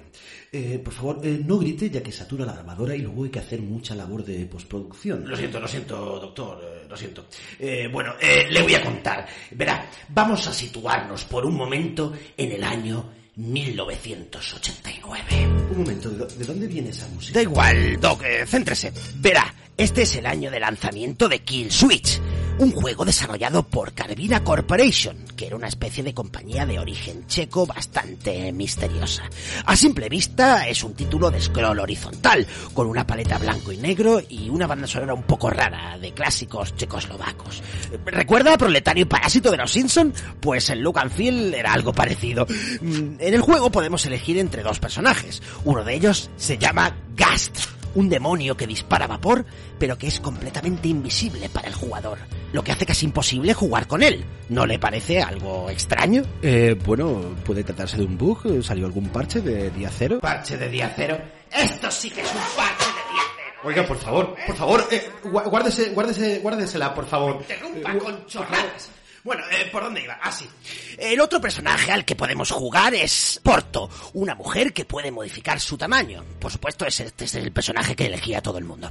Eh, El juego comienza con estos personajes despertándose en una mina de carbón. El objetivo inicial, escapar de esta mina.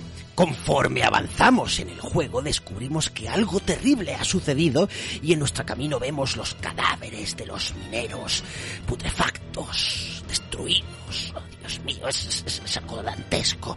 Bueno, supuestamente la trama nos hacía luchar contra todo tipo de enemigos demenciales en esta mina. Demonios, golems, capataces zombies, unos extraños personajes con túnicas rojas, eh, que es el único color que aparece en el juego. Oiga, oiga, oiga, no, no se ría, no se ría. Perdón, el, el- el- el caso es que se rumoreaba que el lore del juego se basaba en la historia de la antigua Unión Soviética a modo de crítica contra la situación de sus trabajadores. Pues menudo coñazo, ¿no? Pues sí. El caso es que el objetivo del juego es recopilar una serie de hachas que contienen partes de un código. Al recogerlas todas, el protagonista encuentra una grabadora que contiene el siguiente mensaje. Los fuegos de la tierra se levantaron en tu defensa y fluyeron hacia los corazones del decrépito equipo que utilizaron y los despertaron para vengar a los trabajadores. Pero, eh, vamos a ver, primero, ¿de dónde viene esa voz?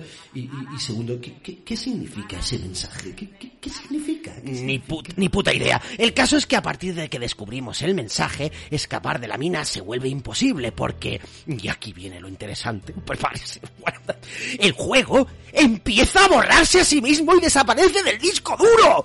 O sea, que el, que el juego está roto. ¡Que no, coño!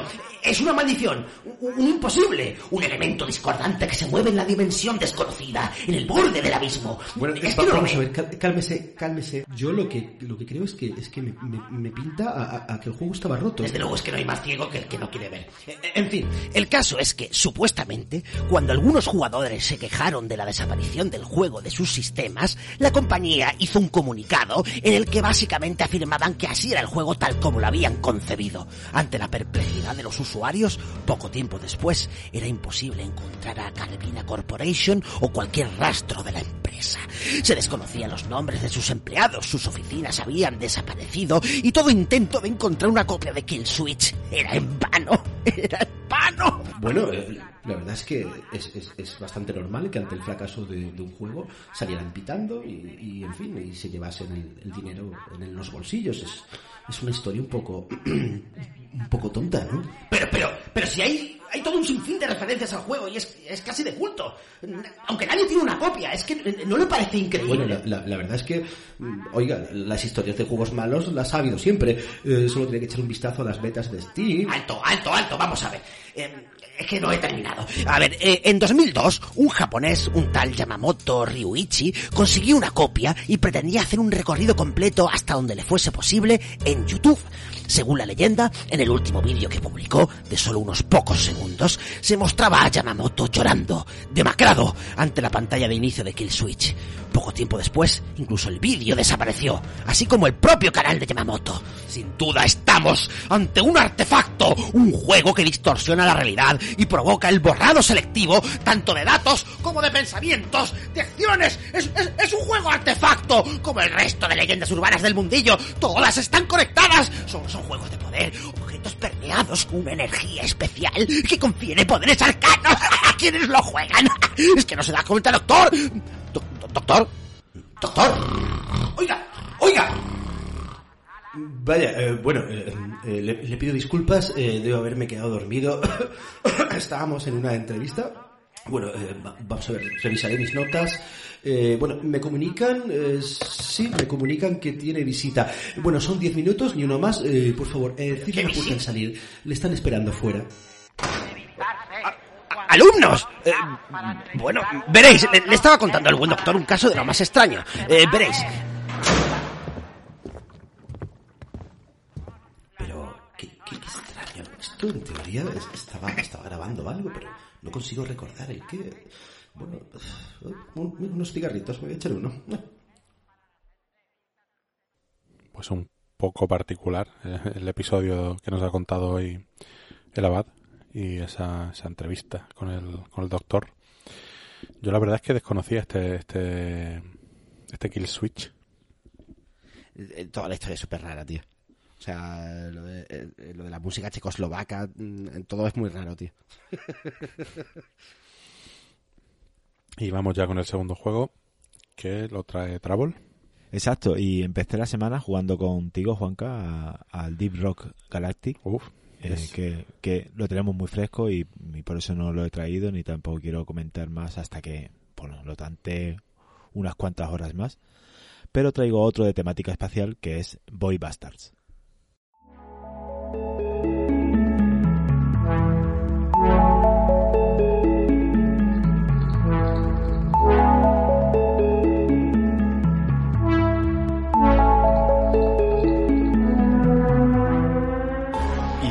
Juego pues nos encontramos con, con un roguelike, volvemos a repetir, ¿eh, eh, Rodo? Otro roguelike, Hostia. pero en este caso un- es un first person shooter, pero con toque estratégico, un poquito estratégico, ahora explicaré. Eh, viene de la mano de Blue Manchu y hecho con el motor Unity y presentado por Humble Bundle eh, y con una estética cómic, con gráficos cel shading que, que da mucho eh, o sea, a todo el amante de los cómics le va a encantar este estilo de juego. Y bueno, pues así por, empe- por empezar, tampoco se explica mucho al principio. Eh, bueno, decir que no existe personaje principal, eh, tanto el mapeado de las áreas a, a explorar, o en este caso de las naves a explorar, como los personajes que manejamos son procedurales, y es que nos encontramos con el arca del vacío, de ahí lo de Void Bastard, que tiene como un millón de, de reclusos o de presos congelados. Y una IA le encarga de, de hacer una. de ir a por tal objeto, ¿no? Le encarga un objetivo y entonces banaliza el juego, banaliza mucho lo que es la vida. Porque lo- los personajes no valen nada, eh, lo único que vale es lo que tú consigas en tu botín. Luego aquí en cada, cada ronda es con un personaje distinto o si sobrevives con uno. Si sobrevives, eh, no sobrevives, tú continúas tu, viaje. Realmente nos movemos por celdas eh, dentro de una nebulosa gigante en una galaxia. Eh, se llama la nebulosa de los Sargazos, que está a 283 años luz mm, de distancia. Entonces, eh, esta IA nos manda misiones de recuperar objetos para no sé qué, porque todavía no me lo he terminado el juego, porque he muerto la pecha de veces y siempre tengo un personaje nuevo. ¿Y dónde viene el toque estratégico? Que ese personaje que empieza de nuevo, si uno empieza con, con X comida, eh, X, eh, bueno, 3, tres unidades de comida, 3 de, de gasolina y con unos cuantos objetos eh, y balas y municiones para poder afrontar las primeras áreas que vayas a explorar. Y el toque estratégico es que cada personaje tiene ventajas e inconvenientes. Eh, hay algunos que tienen ambas cosas, otros que solo tienen ventajas y otros que tienen inconvenientes. No sé, cosas como que le, da- le dan ataque de tos, entonces eso es inconveniente porque si estás en la nave y tiene, tiene un- una parte de sigilo para poder evitar a los enemigos si, no quieres gastar armas o si vas muy tocado de, vida. Supongo que ahora a lo mejor lo, lo comentas, pero eh, me recuerda al Rogue Legacy, tío. Eh, Con otro roguelike, pero con el tema de, de los caballeros de intentando conquistar el castillo y cada uno tenía una tara genética. Yo estaba, nunca- yo estaba pensando en lo mismo, sí. Nunca he jugado al Rogue Legacy. Los descendientes, o sea, tú juegas siempre con el descendiente del que ha muerto en, el, en la ronda anterior y tienes que elegir entre varios hijos. Y cada, si- cada uno de los hijos tiene, tiene una tara o una ventaja. No, no, pues- pues no hay nada nuevo, todo está inventado. O sea, que es eso. O sea, tenemos otras cosas positivas como que aceleramos la autorización de las puertas, porque eh, las puertas puedes abrirlas con un toque, pero también tiene un botón hacia abajo, un poquito más abajo, que puedes bloquearlas para que los enemigos no la abran y puedas tener tu tiempo de escape o, de explorar esa, esa habitación y para conseguir esos recursos, pues tiene esa opción. ¿no?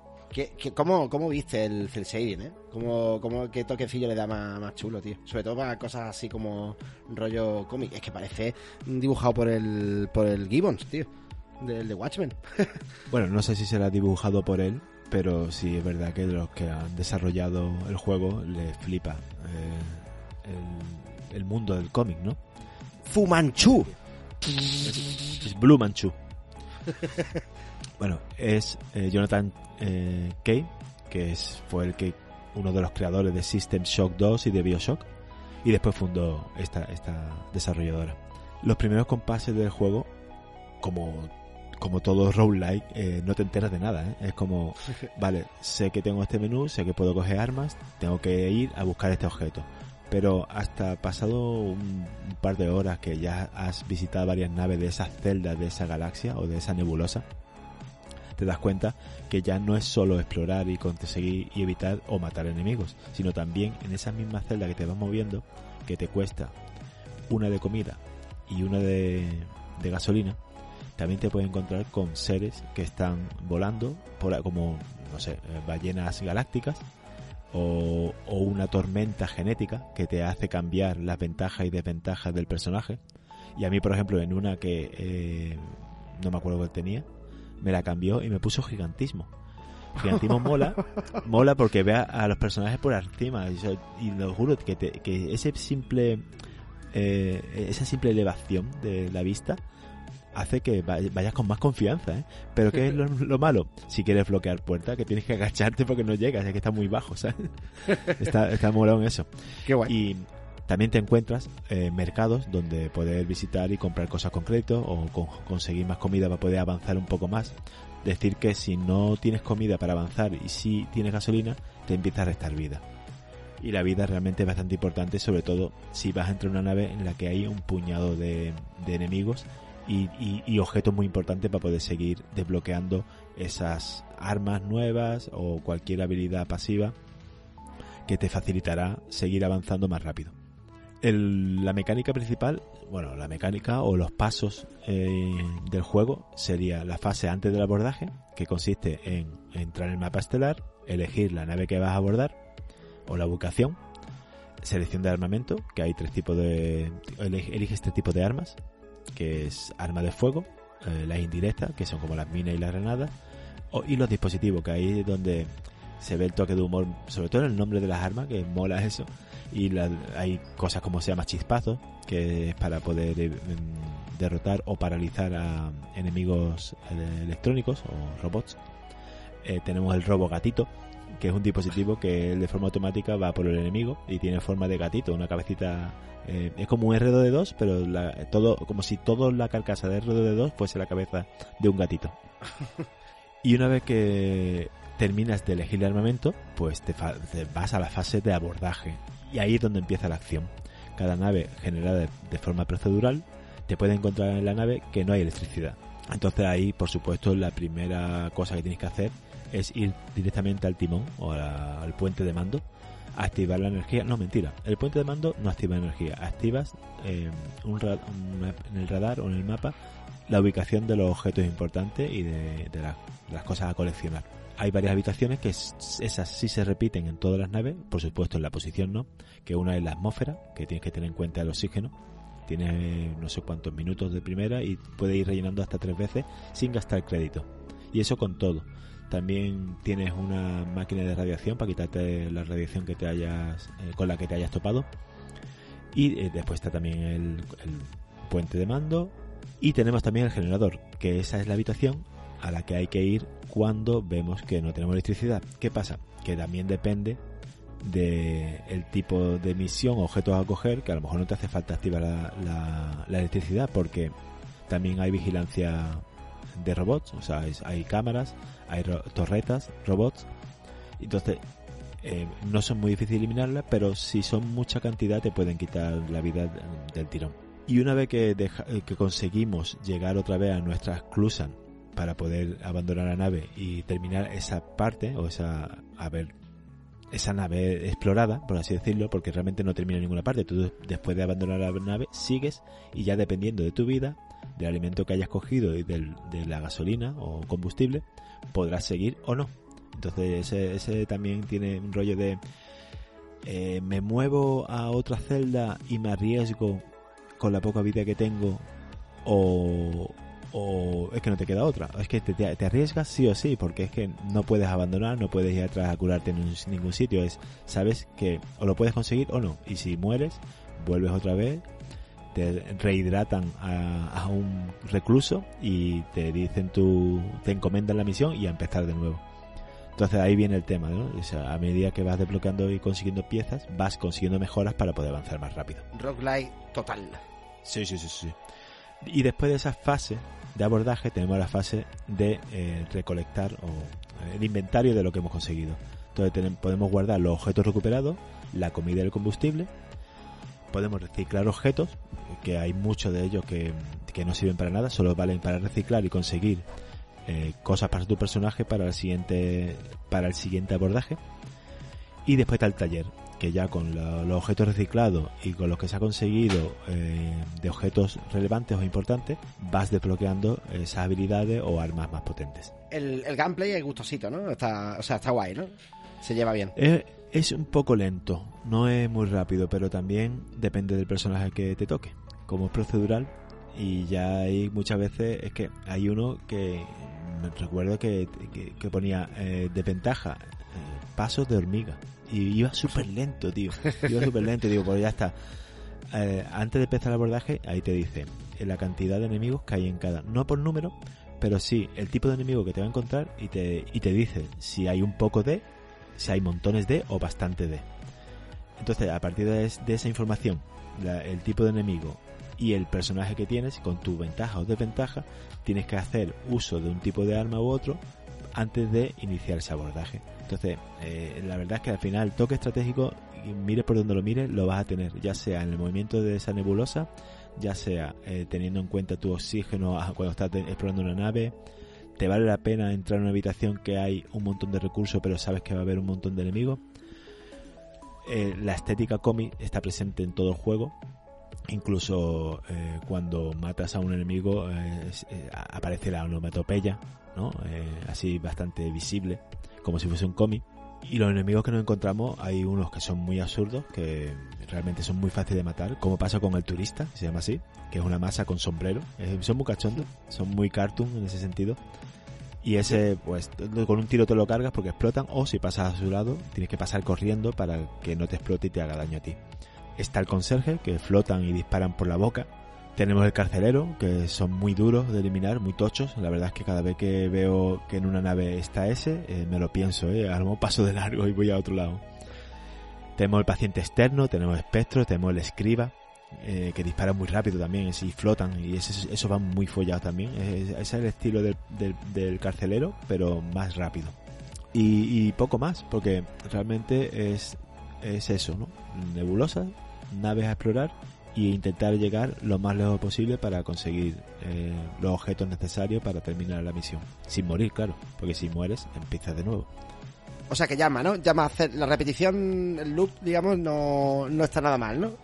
A mí me gusta, pero también muchas veces que me he encontrado con... tengo, tengo tres de salud, tengo dos de combustible, voy a, voy a seguir porque la nave que me toca no me gusta y, y aunque también vea que la nave me va a ofrecer unos ítems buenos, veo que la cantidad de enemigos no es, es bastante grande comparado con las habilidades que tengo y, y me da mucha pereza muchas veces entrar, me da como miedo, ¿sabes? Y encima, si encima hay piratas alrededor, porque los piratas es lo peor, incluso más que la ballena galáctica, porque la ballena galáctica si tienes un torpedo en tu inventario te la quitas de en medio. Es como un comodín, ¿no? Para poder seguir. Pero los piratas se te pegan a ti, no te hacen nada, pero cuando has terminado de explorar una nave y vas a salir por la esclusa de, por la que entraste, eh, aparece el mensaje de eh, interferencias pirata y no te deja salir. Y lo único que te queda es morir asfixiado. Porque ya el oxígeno no, no puede recuperar más, no hay otros, no hay otro punto de salida pues, que te puedes dar mucha vuelta y nada, y te fastidia mucho. Entonces, creo que con el torpedo también te puedes quitar los piratas de en medio. Pero porque eso lo haces solo cuando estás en la parte de las celdas de la nebulosa, antes de entrar en la nave. Si ya no, no, tiene, no tienes ese torpedo y lo consigues dentro de la nave, para salir no puedes utilizarlo, solo puedes utilizarlo fuera. Y para no enrollarme más, realmente el juego es eso. Es un juego disparatado, eh, delirante, y, con ese toque, un humor muy negro, porque como dije al principio, eh, la vida importa una mierda, lo importante son los objetos. Y, está todo el rato eh, con esos pequeños diálogos cuando consigues algo o cuando eh, cuando mueres por ejemplo se ve como en viñetas como un cómic se ve como el, el colega cae muere muere de su espalda se, se desengancha que no te das cuenta cuando estás jugando pero es como si fuese un robot. Se desengancha de tu, de tu espalda y se va y dice, esto es el objeto que hemos conseguido. Bueno, pues vamos a mandar otro. Eh, es más, uno de los mensajes al principio, cuando la primera vez que mueres y vuelves al arca del vacío para coger a otro personaje, que no vuelves, que lo, hace de forma automática, ya eh, la máquina o la IA te dice, no te preocupes, el juego esperaba que murieras. O sea, ya de por sí, ya de primera, ya te está diciendo eh, con lo que te vas a encontrar. O sea, que va, es morir, morir. Y ya está. Es el roguelike típico, pero, pero con esa estética tan molona. Mola. Mola, mola. Segundo roguelike de la noche.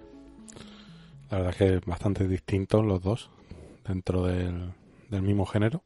Y ahora vamos a dar un salto atrás en el tiempo para ver qué nos ofrece el mini retro de este programa.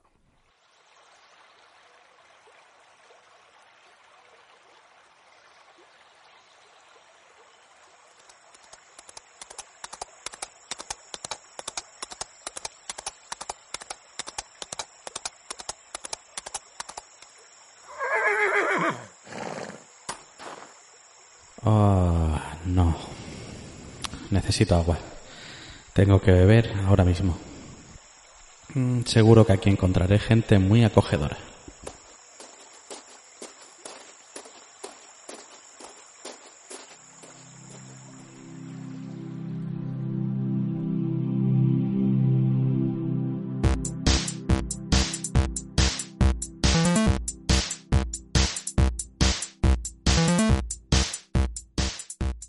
Esta es la escueta propuesta narrativa de Extática, donde encarnamos a un aventurero o aventurera, podremos elegir al comenzar la aventura, que en mitad de una travesía a caballo para en un pequeño poblado porque tiene sed. Pronto se dará cuenta que ese poblado está invadido por demonios y criaturas fantásticas que han masacrado a todos los habitantes. Nos tocará, por supuesto, arreglar el entuerto y escapar con vida. Hay juegos que definen un género, como fue el caso de Alone in the Dark, y otros que le van a la zaga, intentando darle un giro distinto o usando alguna técnica que lo haga diferenciarse de su obra de referencia. Es el caso de Extática, un survival horror desarrollado por Andrew Spencer Studios y publicado por Psygnosis en 1994 nos encontramos con un juego que usa la misma técnica que usaba Alone in the Dark un par de años antes, de fondos pre-renderizados y con personajes y objetos en 3D. La particularidad de este título la encontramos en que todos los personajes y la mayoría de los elementos del escenario están modelados a base de esferas, ya sean completamente redondas o estiradas y chafadas. Estas redondeces daban un toque más orgánico a los personajes y a la vez permitía unas animaciones más libres y fluidas, ya que las distintas partes y extremidades de los personajes no estaban sujetas a los vértices angulados de un modelo low poly propio de la época. Los diseñadores decidieron aplicar esto también para los escenarios. Si nos fijamos bien, las paredes, suelos y mayor parte de las superficies están compuestas por miles de pequeñas esferas o esferoides que por supuesto al tratarse de imágenes pre-renderizadas podían dibujarse sin afectar al rendimiento. Incluso la hierba que muestra el juego son pequeñas esferas muy muy estiradas. En este título se apuesta bastante por la acción, teniendo controles para dar puñetazos con uno u otro brazo y poder esquivar golpes, Pronto conseguiremos, por ejemplo, una espada para ser más letales y podremos llevar un máximo de dos objetos a la vez, uno para cada mano. El juego tiene un humor muy desenfadado y rápidamente nos encontraremos en situaciones poco habituales, como estar colgados cabeza abajo mientras un hombre lobo, lejos de acabar con nuestra vida, nos infla puñetazos durante un buen rato y después se larga sin más. Las muñecas de piernas largas, los adorables duendes con mazas o unas arañas tamaño perro nos acosarán durante toda la partida. Este título tendría una continuación en 1997, donde se refinaría la fórmula, tanto en controles y animaciones como en gráficos. Extática es uno de esos juegos que llegó con fuerza, pero que se olvidaría con igual rapidez. En cualquier caso, si quieres intentar sobrevivir a esta aventura, ver cómo un hombre lobo te guantea la cara de 20 formas distintas o revisar uno de los clásicos de MS2, échale un vistazo a Extática.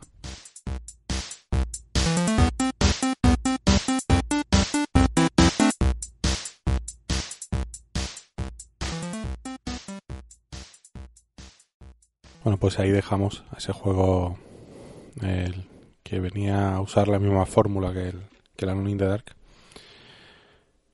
Y vámonos con el tercer juego. En este caso traigo dos jueguecitos que vienen unidos por temática. Y hoy vamos a hacer el especial mudanzas con Moving Out y Unpacking.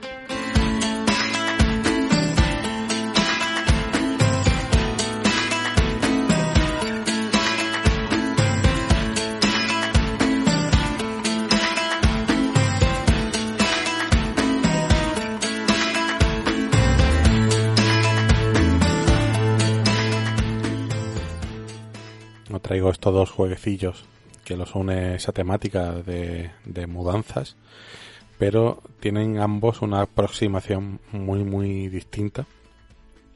El primero, el Moving Out, por resumirlo y o sea, por, mm, definirlo de una forma rápida y para aquellos que ya hayáis jugado el título de referencia, viene a ser un Overcooked.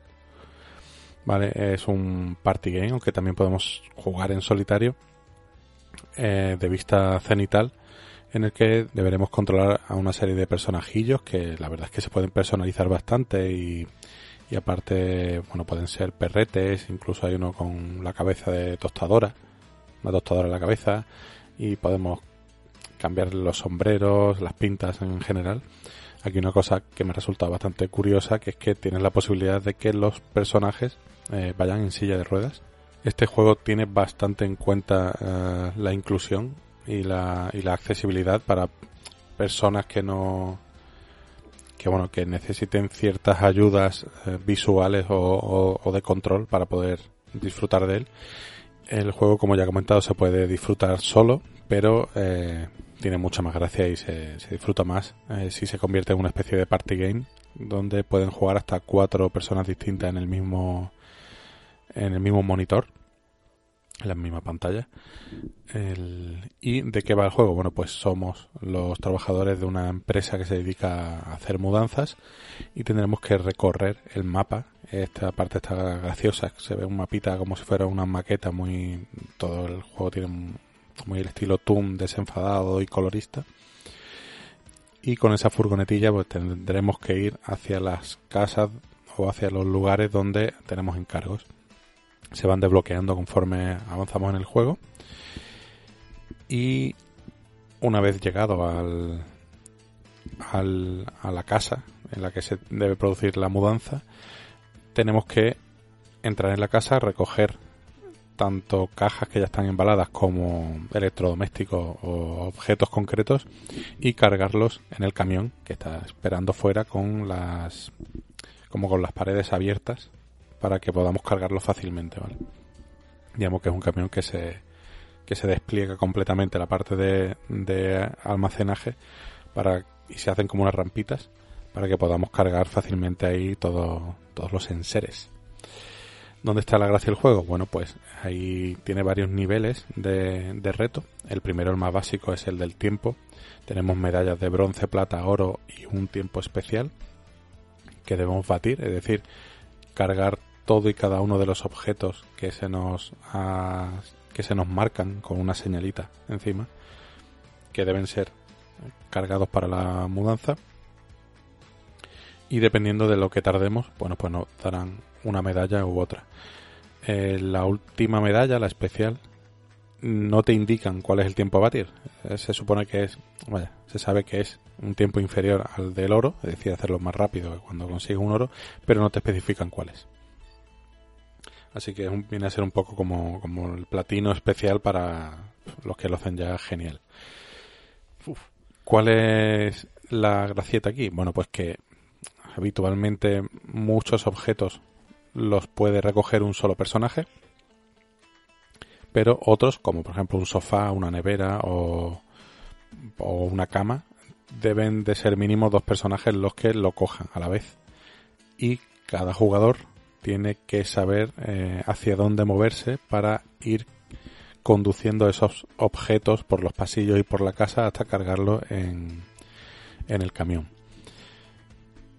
La verdad es que está muy bien conseguido ese tira y afloja de los dos lados porque si quieres rotar el objeto realmente no tienes un botón para rotar sino tú como siendo uno de los dos partícipes de, de, de esa carga tú te tienes que mover hacia arriba, hacia abajo, izquierda, derecha y conforme se mueva el otro pues ya va rotando el objeto. Es decir, hay que ponerse muy de acuerdo y hay que hablar mucho mientras está jugando, ¿no? Es, vamos a coger ese sofá, vamos a meterlo por la puerta, voy yo primero.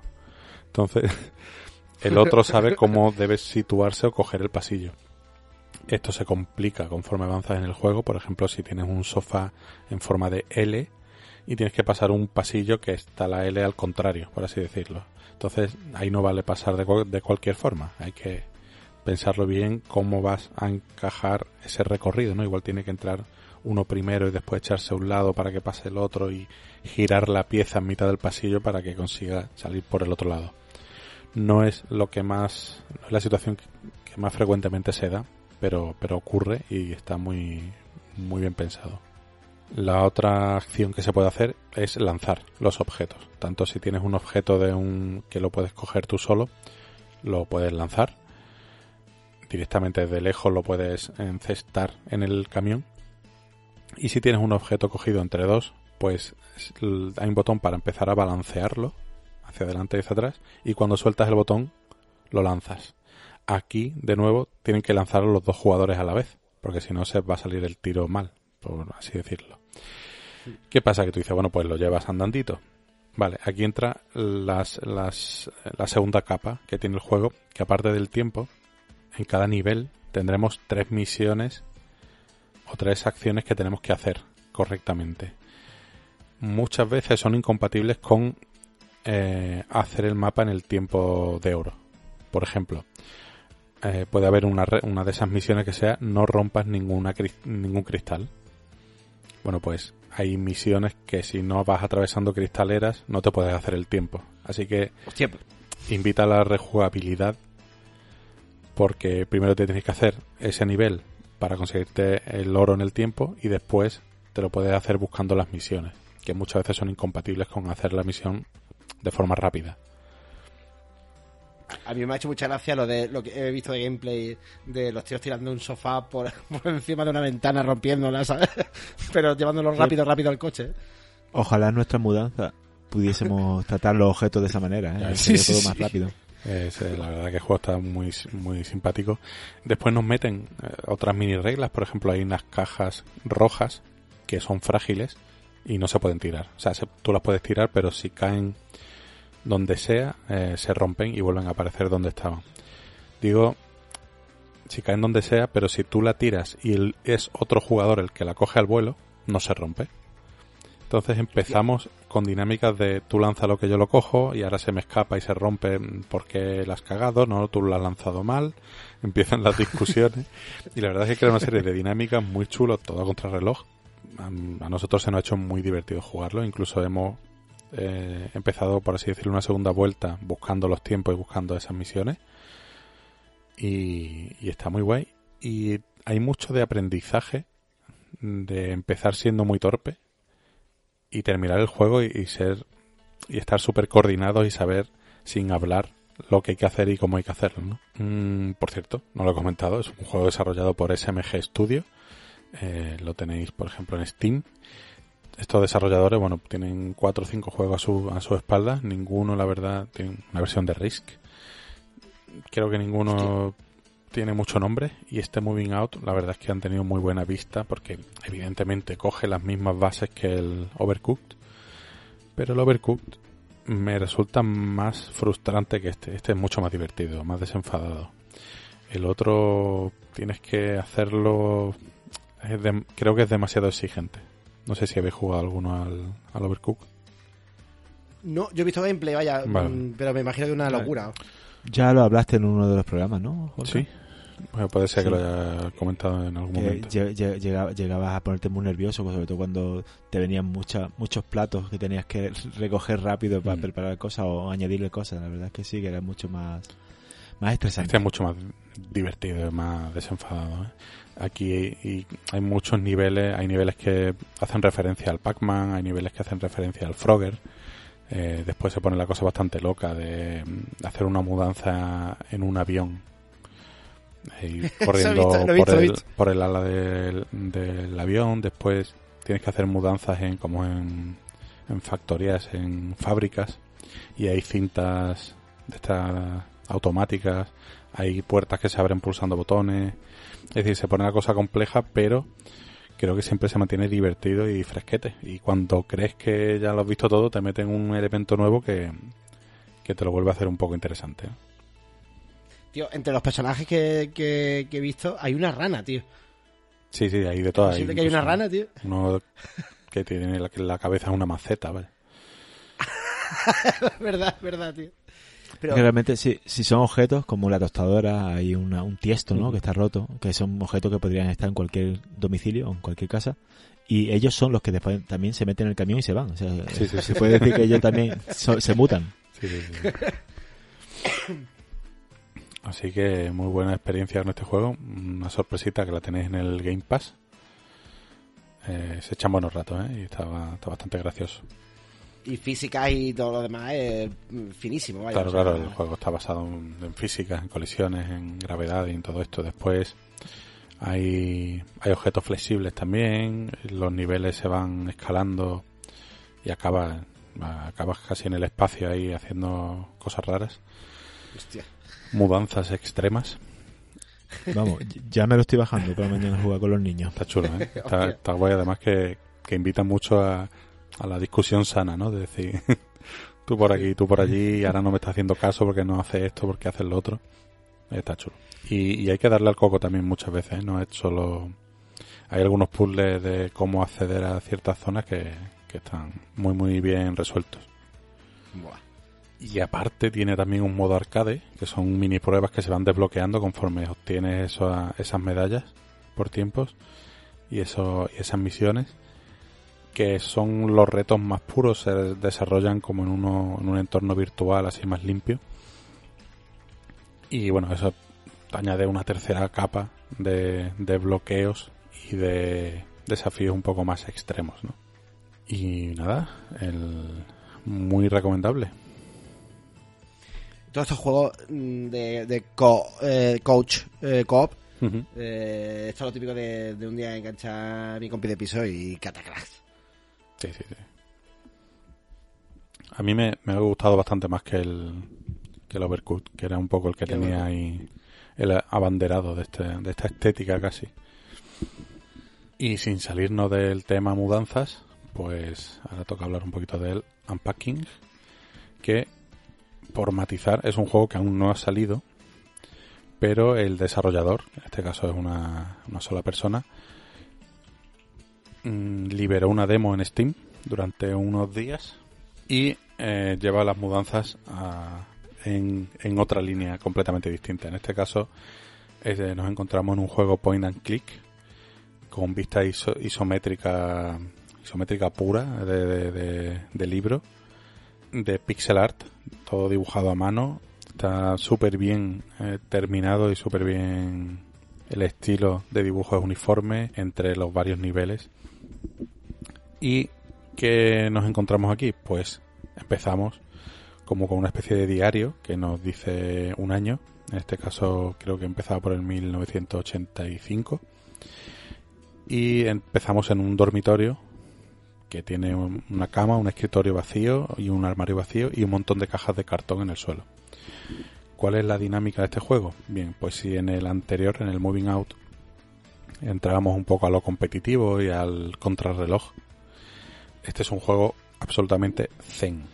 No hay puntos, no hay tiempo, eh, no hay puntuación de absolutamente nada. Es decir, nos dan una serie de cajas, tendremos que ir sacando objetos, saldrán más o menos al azar, porque están desordenados, y tendremos que colocarlos donde creamos que eh, encajan. Y ya está, o sea, es que no hay más. ¿Qué, qué el, qué nos transmite este juego? Bueno, pues tiene el peso en, en ser un juego relajante, pero también es importante la narrativa que parece que oculta. Digo parece que oculta porque en la demo apenas se puede ver eh, el dibujo completo, pero sí es verdad que había como un salto entre, entre años. No sé si el primero era en el 1985, donde podemos ver que en nuestro dormitorio hay un ordenador con un televisor de tubo, una torre de color blanco como de las antiguas y en una serie de objetos, por ejemplo, un Tamagotchi una serie de juguetes y de y eso y de objetos que relacionamos con una época. Y el segundo nivel que hay en la demo, que nadie nos explica nada, eh, aparecemos en una casa con distintas habitaciones y tenemos que hacer de, nu- de nuevo lo mismo. Pero al ir sacando objetos de las cajas, nos damos cuenta de que es la misma persona han pasado unos años y a lo mejor de los siete peluches que tenía encima de la cama solo conserva uno y está un poco estropeado. De los libros solo vuelve a conservar uno, ya no tiene su ordenador, tiene un, yo que sé, un portátil más nuevo. Eh, pero sí encontramos de nuevo esos ob- algunos objetos que una persona bueno hubiera conservado de, de su infancia o de su o de su juventud. Entonces hay una narrativa eh, un poco enterrada ahí en la cual entiendo que nos van a ir contando de forma indirecta la, la historia de una, de, una persona que probablemente termine teniendo una familia, que haya varias mudanzas de por medio y al final yo creo que el mensaje un poco que hay aquí es eh, contar una historia en, base a los objetos que forman parte del- de la vida del, de este personaje que controlamos, que es un poco más. A mí el hecho de que se puedan doblar las camisas, tío, me, me acaba de dejar loquísimo. me ha dejado loquísimo. no, pero, eh, mm, es decir, no, a lo mejor no me veo jugando esto activamente, pero conozco, tengo amigos que, que esto sería como su, su pequeño jardín zen japonés de con, ¿sabes? Con la esterillita, simplemente para simplemente para gozarlo, haciendo clic y poniendo las cositas, que lo, lo entiendo, vaya, lo puedo, puedo llegar a entenderlo perfectamente. El que lo entiendo soy yo, que me atrae mucho más este que el, el Moving Out. En serio, ¿eh? Lo- lo- me ha encantado. Es, eh, la palabra zen se queda corta.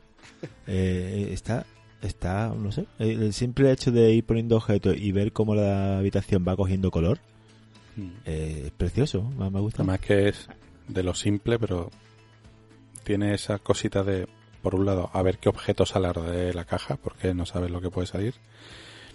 Tiene esa cosa de un poco, en la propia descripción de Steam lo pone, ¿no? Que es un poco, a veces, casi como un Tetris, ¿no? De saber dónde van a encajar esas piezas, o de planificar cómo quieres decorar o cómo van a encajar todo lo que tienes en el espacio que te dan. Y también se, se da el caso de que, por ejemplo, empiezas a sacar platos en la cocina y salen todos blancos. Y, y acumulas, o sea, amontonas los platos blancos y de repente sale uno azul. Dices, ah, pues lo pongo encima. Y ahora empiezan a salir platos azules y al final tienes que desmontar el montón que tenías para, al final lo quieres dividir por colores, ¿sabes? Y ese tipo de cosas que no sé si son más o menos maniáticas o de movidas mentales de buscar sí. el equilibrio de... O sea, no, no, todos los cubiertos en el mismo cajón. Y antes metí una esponja ahí, eh, no tiene sentido. Le sacas la esponja, metes el cubierto. Hay un poco de, de esa movida de quererlo todo ordenado y todo en condiciones que mola bastante. Yo no sé, sa- salió, sacó la demo en uno de estos festivales de demos de Steam y dice que bueno, para el 2021 estará, pero poco más se sabe. Hostia, tío. Eh, Seguro que no es Maricondo la que hace la... el, Asesorado, Feng Shui. asesorado por Maricondo. Cuando has dicho de que la persona que hace la mudanza es la misma en las diferentes a medida que avanzan en el juego, ¿no? Eh, es la misma persona. Me ha venido a la cabeza un personaje histórico, un- en este caso es Hokusai, que es el pintor japonés, el, el famoso pintor de la gran ola eh, japonesa esta, ¿no? Del- de los- las 47 vistas de- del monte Fuji y demás, que el colega se mudó como, no sé, setenta y tantas veces eh, a lo largo de su vida. O sea, una locura. O sea, a veces me imagino que en un año tres o cuatro veces, no sé, para poder llegar a eso. Pero eso Y es estaría guay hacer lo mismo, hacer lo mismo, pero pero el rollo rollo japo, ¿no? La mudanza de, de un personaje japonés. no sé, me, me ha venido ahí a la cabeza una, una mi paja mental de hoy. Bueno, podría ser japonés el personaje realmente. Ah, pues, ah, por supuesto, pero imagínate el, el japonés del mil del 1700, ¿no?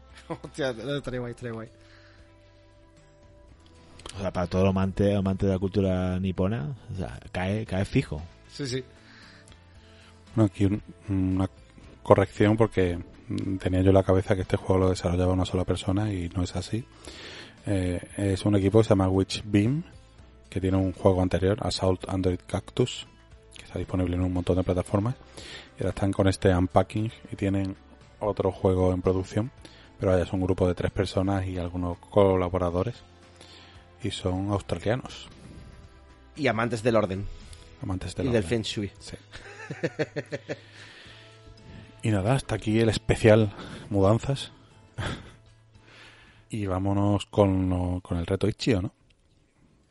Esta semana eh, la co- yo, yo busqué mm, cosas muy visuales, o sea, que me dieran gustito visual. Y a, a ver qué tal, a ver qué tal los ha parecido. El que elegí yo la semana pasada eh, y el que traigo en esta, en este programa, es El mundo empieza contigo. eh, The World Begins With You. Está hecho con el motor gráfico Unity. Again, eh, ya está apareciendo el Unity en, en- en todos lados. ¿eh? Mm. Y es desarrollado por Wizard Jam 6. Mm, Realmente no sé si es un grupo de desarrolladores, es una persona, es que no, no he encontrado ninguna información. O, o si ese Wizard Jam 6 es que se hizo dentro de una jam, ¿no? De estas sesiones. Uf, tiene, tiene pinta de que no es lo de la llave, ¿eh? porque esto está... Bueno, no sé, no sé. Bueno, mm, ni idea. La verdad es que me pierdo en, en cuanto a tiempo, a cantidad de bueno, lo que se, lo que se, lo que ocupa, ¿no? Para, para poder hacer una cosa así, que realmente es un juego que pinta muy bien. A mí me ha recordado mucho a una mezcla entre Ico y Journey. Realmente es eso, es muy parecido al Journey en ese sentido. Y al Ico también, que es avanzar sin ningún tipo de, de obstáculo, exceptuando algún que otro puzzle. El tema de- del protagonista con la capita, ¿no? También te, te lleva un poco sí, con- sí, sí, totalmente. ¿no? Y, y el empezar sin saber qué está pasando ahí, ¿no? Es eh, de repente el protagonista empieza, este, este chico que tiene un artilugio incrustado en la cabeza, empieza en una celda y una voz le dice que, que deja de dormir, despierta, eh, este sitio no, no te pertenece, o sea, tú no perteneces a este sitio, así que abandónalo. Y, y ahí empieza la- la- el juego. Sales de la celda y, y es andar, subir, eh, subir zonas, activar puertas para poder seguir adelante, con una dirección artística muy bella, eh, muy simple, pero eh, sin, sin dejar de asombrar por su iluminación y sombra sobre todo, juega mucho con eso. Y por sacar algún fallo, que no es fallo, pero es verdad que ya estamos acostumbrados a, a- a poder mover la cámara libremente a nuestro antojo, ¿no? Para poder observar, para poder ver el entorno, o lo que sea. En este caso la cámara es fija. Se va moviendo como si fuese en, en raíles y a medida que vas moviéndote, pues la cámara se te, va, se, se te va posicionando detrás tuya o en cualquier punto donde el desarrollador hay que, haya querido meter esa cámara. Entonces me fastidia, me frustraba bastante eh, que a lo mejor iba a girar una esquina y de forma automática mi, mi mano derecha intentaba mover esa cámara. Hmm. Pero es que no se puede. Y hasta que no continúas andando con el personaje, esa cámara no se posiciona para poder ver lo que hay en ese pasillo o donde te hayas metido. Entonces ahí viene la frustración. Es como, joder, quiero verlo ya, pero no puedo. Pero después, a, medida que avanzas, te das cuenta que, que dejar la cámara que vaya a su bola o predefinida esos movimientos, esas posiciones, eh, eh, está chulo porque al entrar sitio la cámara se aleja, te va mostrando cosas, entonces tiene una intencionalidad y realmente eh, no pierdes nada del juego, no te vas a perder cosas que quieres ver porque al fin y al cabo la cámara se va moviendo y lo vas a ver en, algún momento de esa traslación, ¿no? de ese movimiento. Claro, y, nada más. Con la costumbre Me- de mover la cámara, es- eso ya está metido totalmente en la memoria Es- mecánica. Es eso, porque yo en, le habré dado al juego una horita. Eh, he sido un, un estudiante malo esta semana y lo he dejado todo para el final. Creo que sie- siempre me pasa. Y durante esa hora he intentado mover la cámara todo el rato. No he movido el pulgar derecho del stick en ningún momento. Y, y siempre me pasaba de, hostia, que no puedo mover la cámara, joder.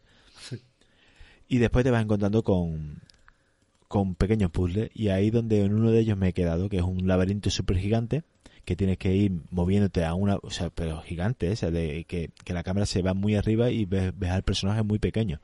Y tienes que ir moviéndote de un punto a otro, activando puertas, y como no te deja mover la cámara, tienes que avanzar hasta ese punto hasta encontrarte que no hay salida en ese pasillo de ese, de ese laberinto. Entonces tienes que volver hacia atrás, eh, probar por otro sitio. O sea, si tuviésemos esa libertad de cámara, a lo mejor ese mm, laberinto se solventaría mucho más rápido y más fácil.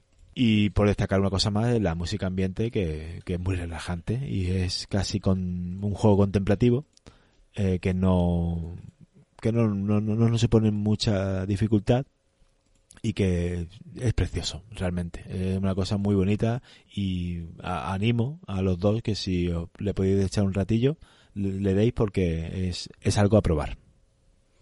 Pues se le dará, se le dará, ¿eh? Tiene buena pinta. Mola. ¿Y el tuyo, Juanca, qué? ¿Te ha gustado? Bien, la verdad es que está en, en una delegada línea entre llamarlo juego o llamarlo experiencia interactiva, porque yo creo que es más esto segundo, incluso dicho por el propio autor. Es un, es un juego que está creado por Carl Barton, que tiene un, un par de jueguecillos más. Uno se llama Forest, que es exactamente la misma estética yo, que yo creo que es un poco el germen de, de este Islands Non Places. Y nos encontramos eh, un juego point and click, por decirlo así, en el que pasaremos por 10 estancias o 10 islas, si queremos verlas así, por hacer alusión al nombre de, del propio juego, en el que podremos hacer dos opciones. Tenemos dos, dos interacciones.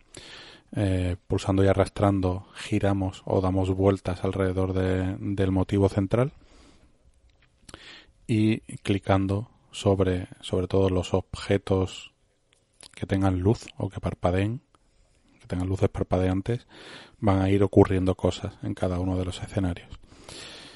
Eh, mola mucho la estética porque es un 3D sin texturas, porque está todo como a oscuras, pero lo inunda todo, cada nivel lo inunda un solo color y a la misma vez pues hay como una niebla muy densa, de forma que podemos intuir bastante bien, pero intuir la forma de todos los objetos. Y hay poco más porque, bueno, el, el primer nivel es como una parada de, de autobús que después de pulsar en dos o tres lugares, pues llega el autobús y empiezan a bajar huevos gigantes, huevos de gallina, pero gigantes, se, se ponen en la parada de autobús y se cierra la parada y hace al final como una, como una caja de huevos. Todo muy surrealista.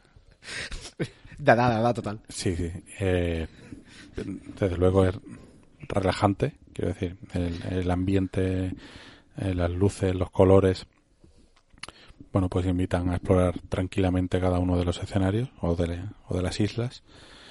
Y no sé, en la segunda pues estamos como una fuente que deja de funcionar y, y tenemos que buscar, tenemos que reparar eh, la tubería que está bajo tierra, pero en lugar de ir nosotros bajo tierra, pues como que hay un sistema que saca toda la columna de tierra que queda por debajo de la fuente y ahí deberemos buscar dónde está la fuga y, y arreglarla, toda base de, de clics, de clicar en orden.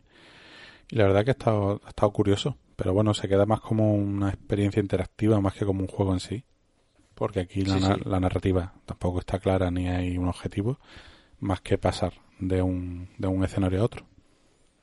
Sí, sí, yo, eh, la temática era el relax. O sea, con esta semana tan, tan intensa de los lanzamientos, de las nuevas consolas, algo de relax, algo de, de ceritud.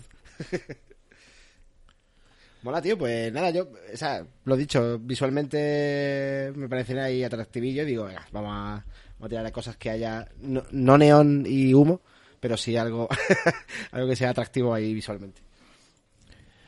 Eh, me queda ahí con el resquemor de la duda de si del, de si la Jam esta era un evento o era el grupo de desarrolladores y no. El mundo empieza contigo fue creado durante la Wizard Jam 6 en diciembre de 2017.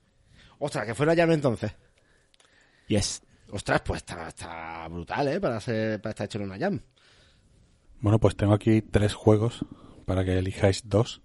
Eh, todos pertenecientes al, a, a Itch.io, al, al bundle que compramos. Y os digo los títulos y cada uno, pues, elegís uno, ¿vale? Vamos allá. Tenemos Halloween Forever. Tenemos Jump Grid. Y tenemos Master Spy.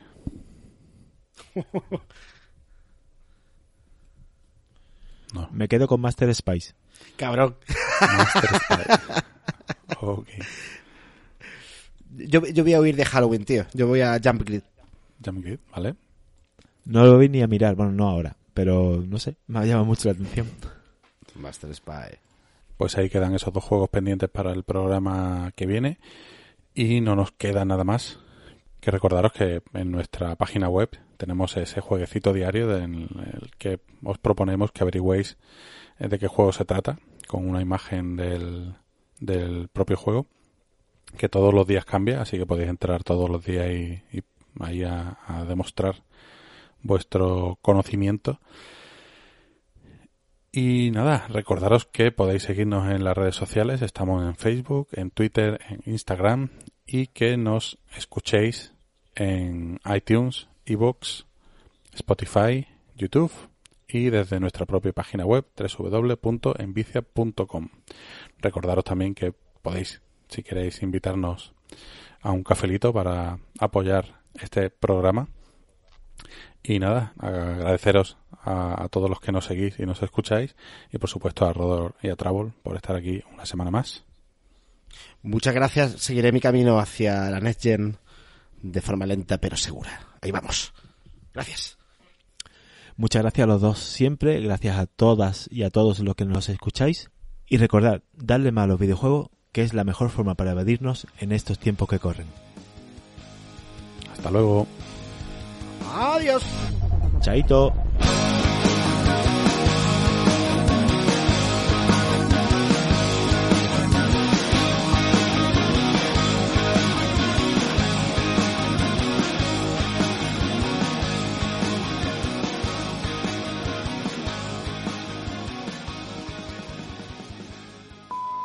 Según el presidente... Uy, el presidente. Señor presidente. El presidente de Blizzard. A lo mejor le he dado con el pene. Así que... Qué asqueroso. Anna Packing. An- Anna Packing. Anna Packing. Ahí la Packing. Puedo poner el Spice, ¿no? spy de, de espía. Mierda, creía que era de especie. De, de especias, ¿no? ¿De especias? Vale, vale, vale. Sí, sí, rollo de cocina, ¿no? Ah, no, no. Spicy.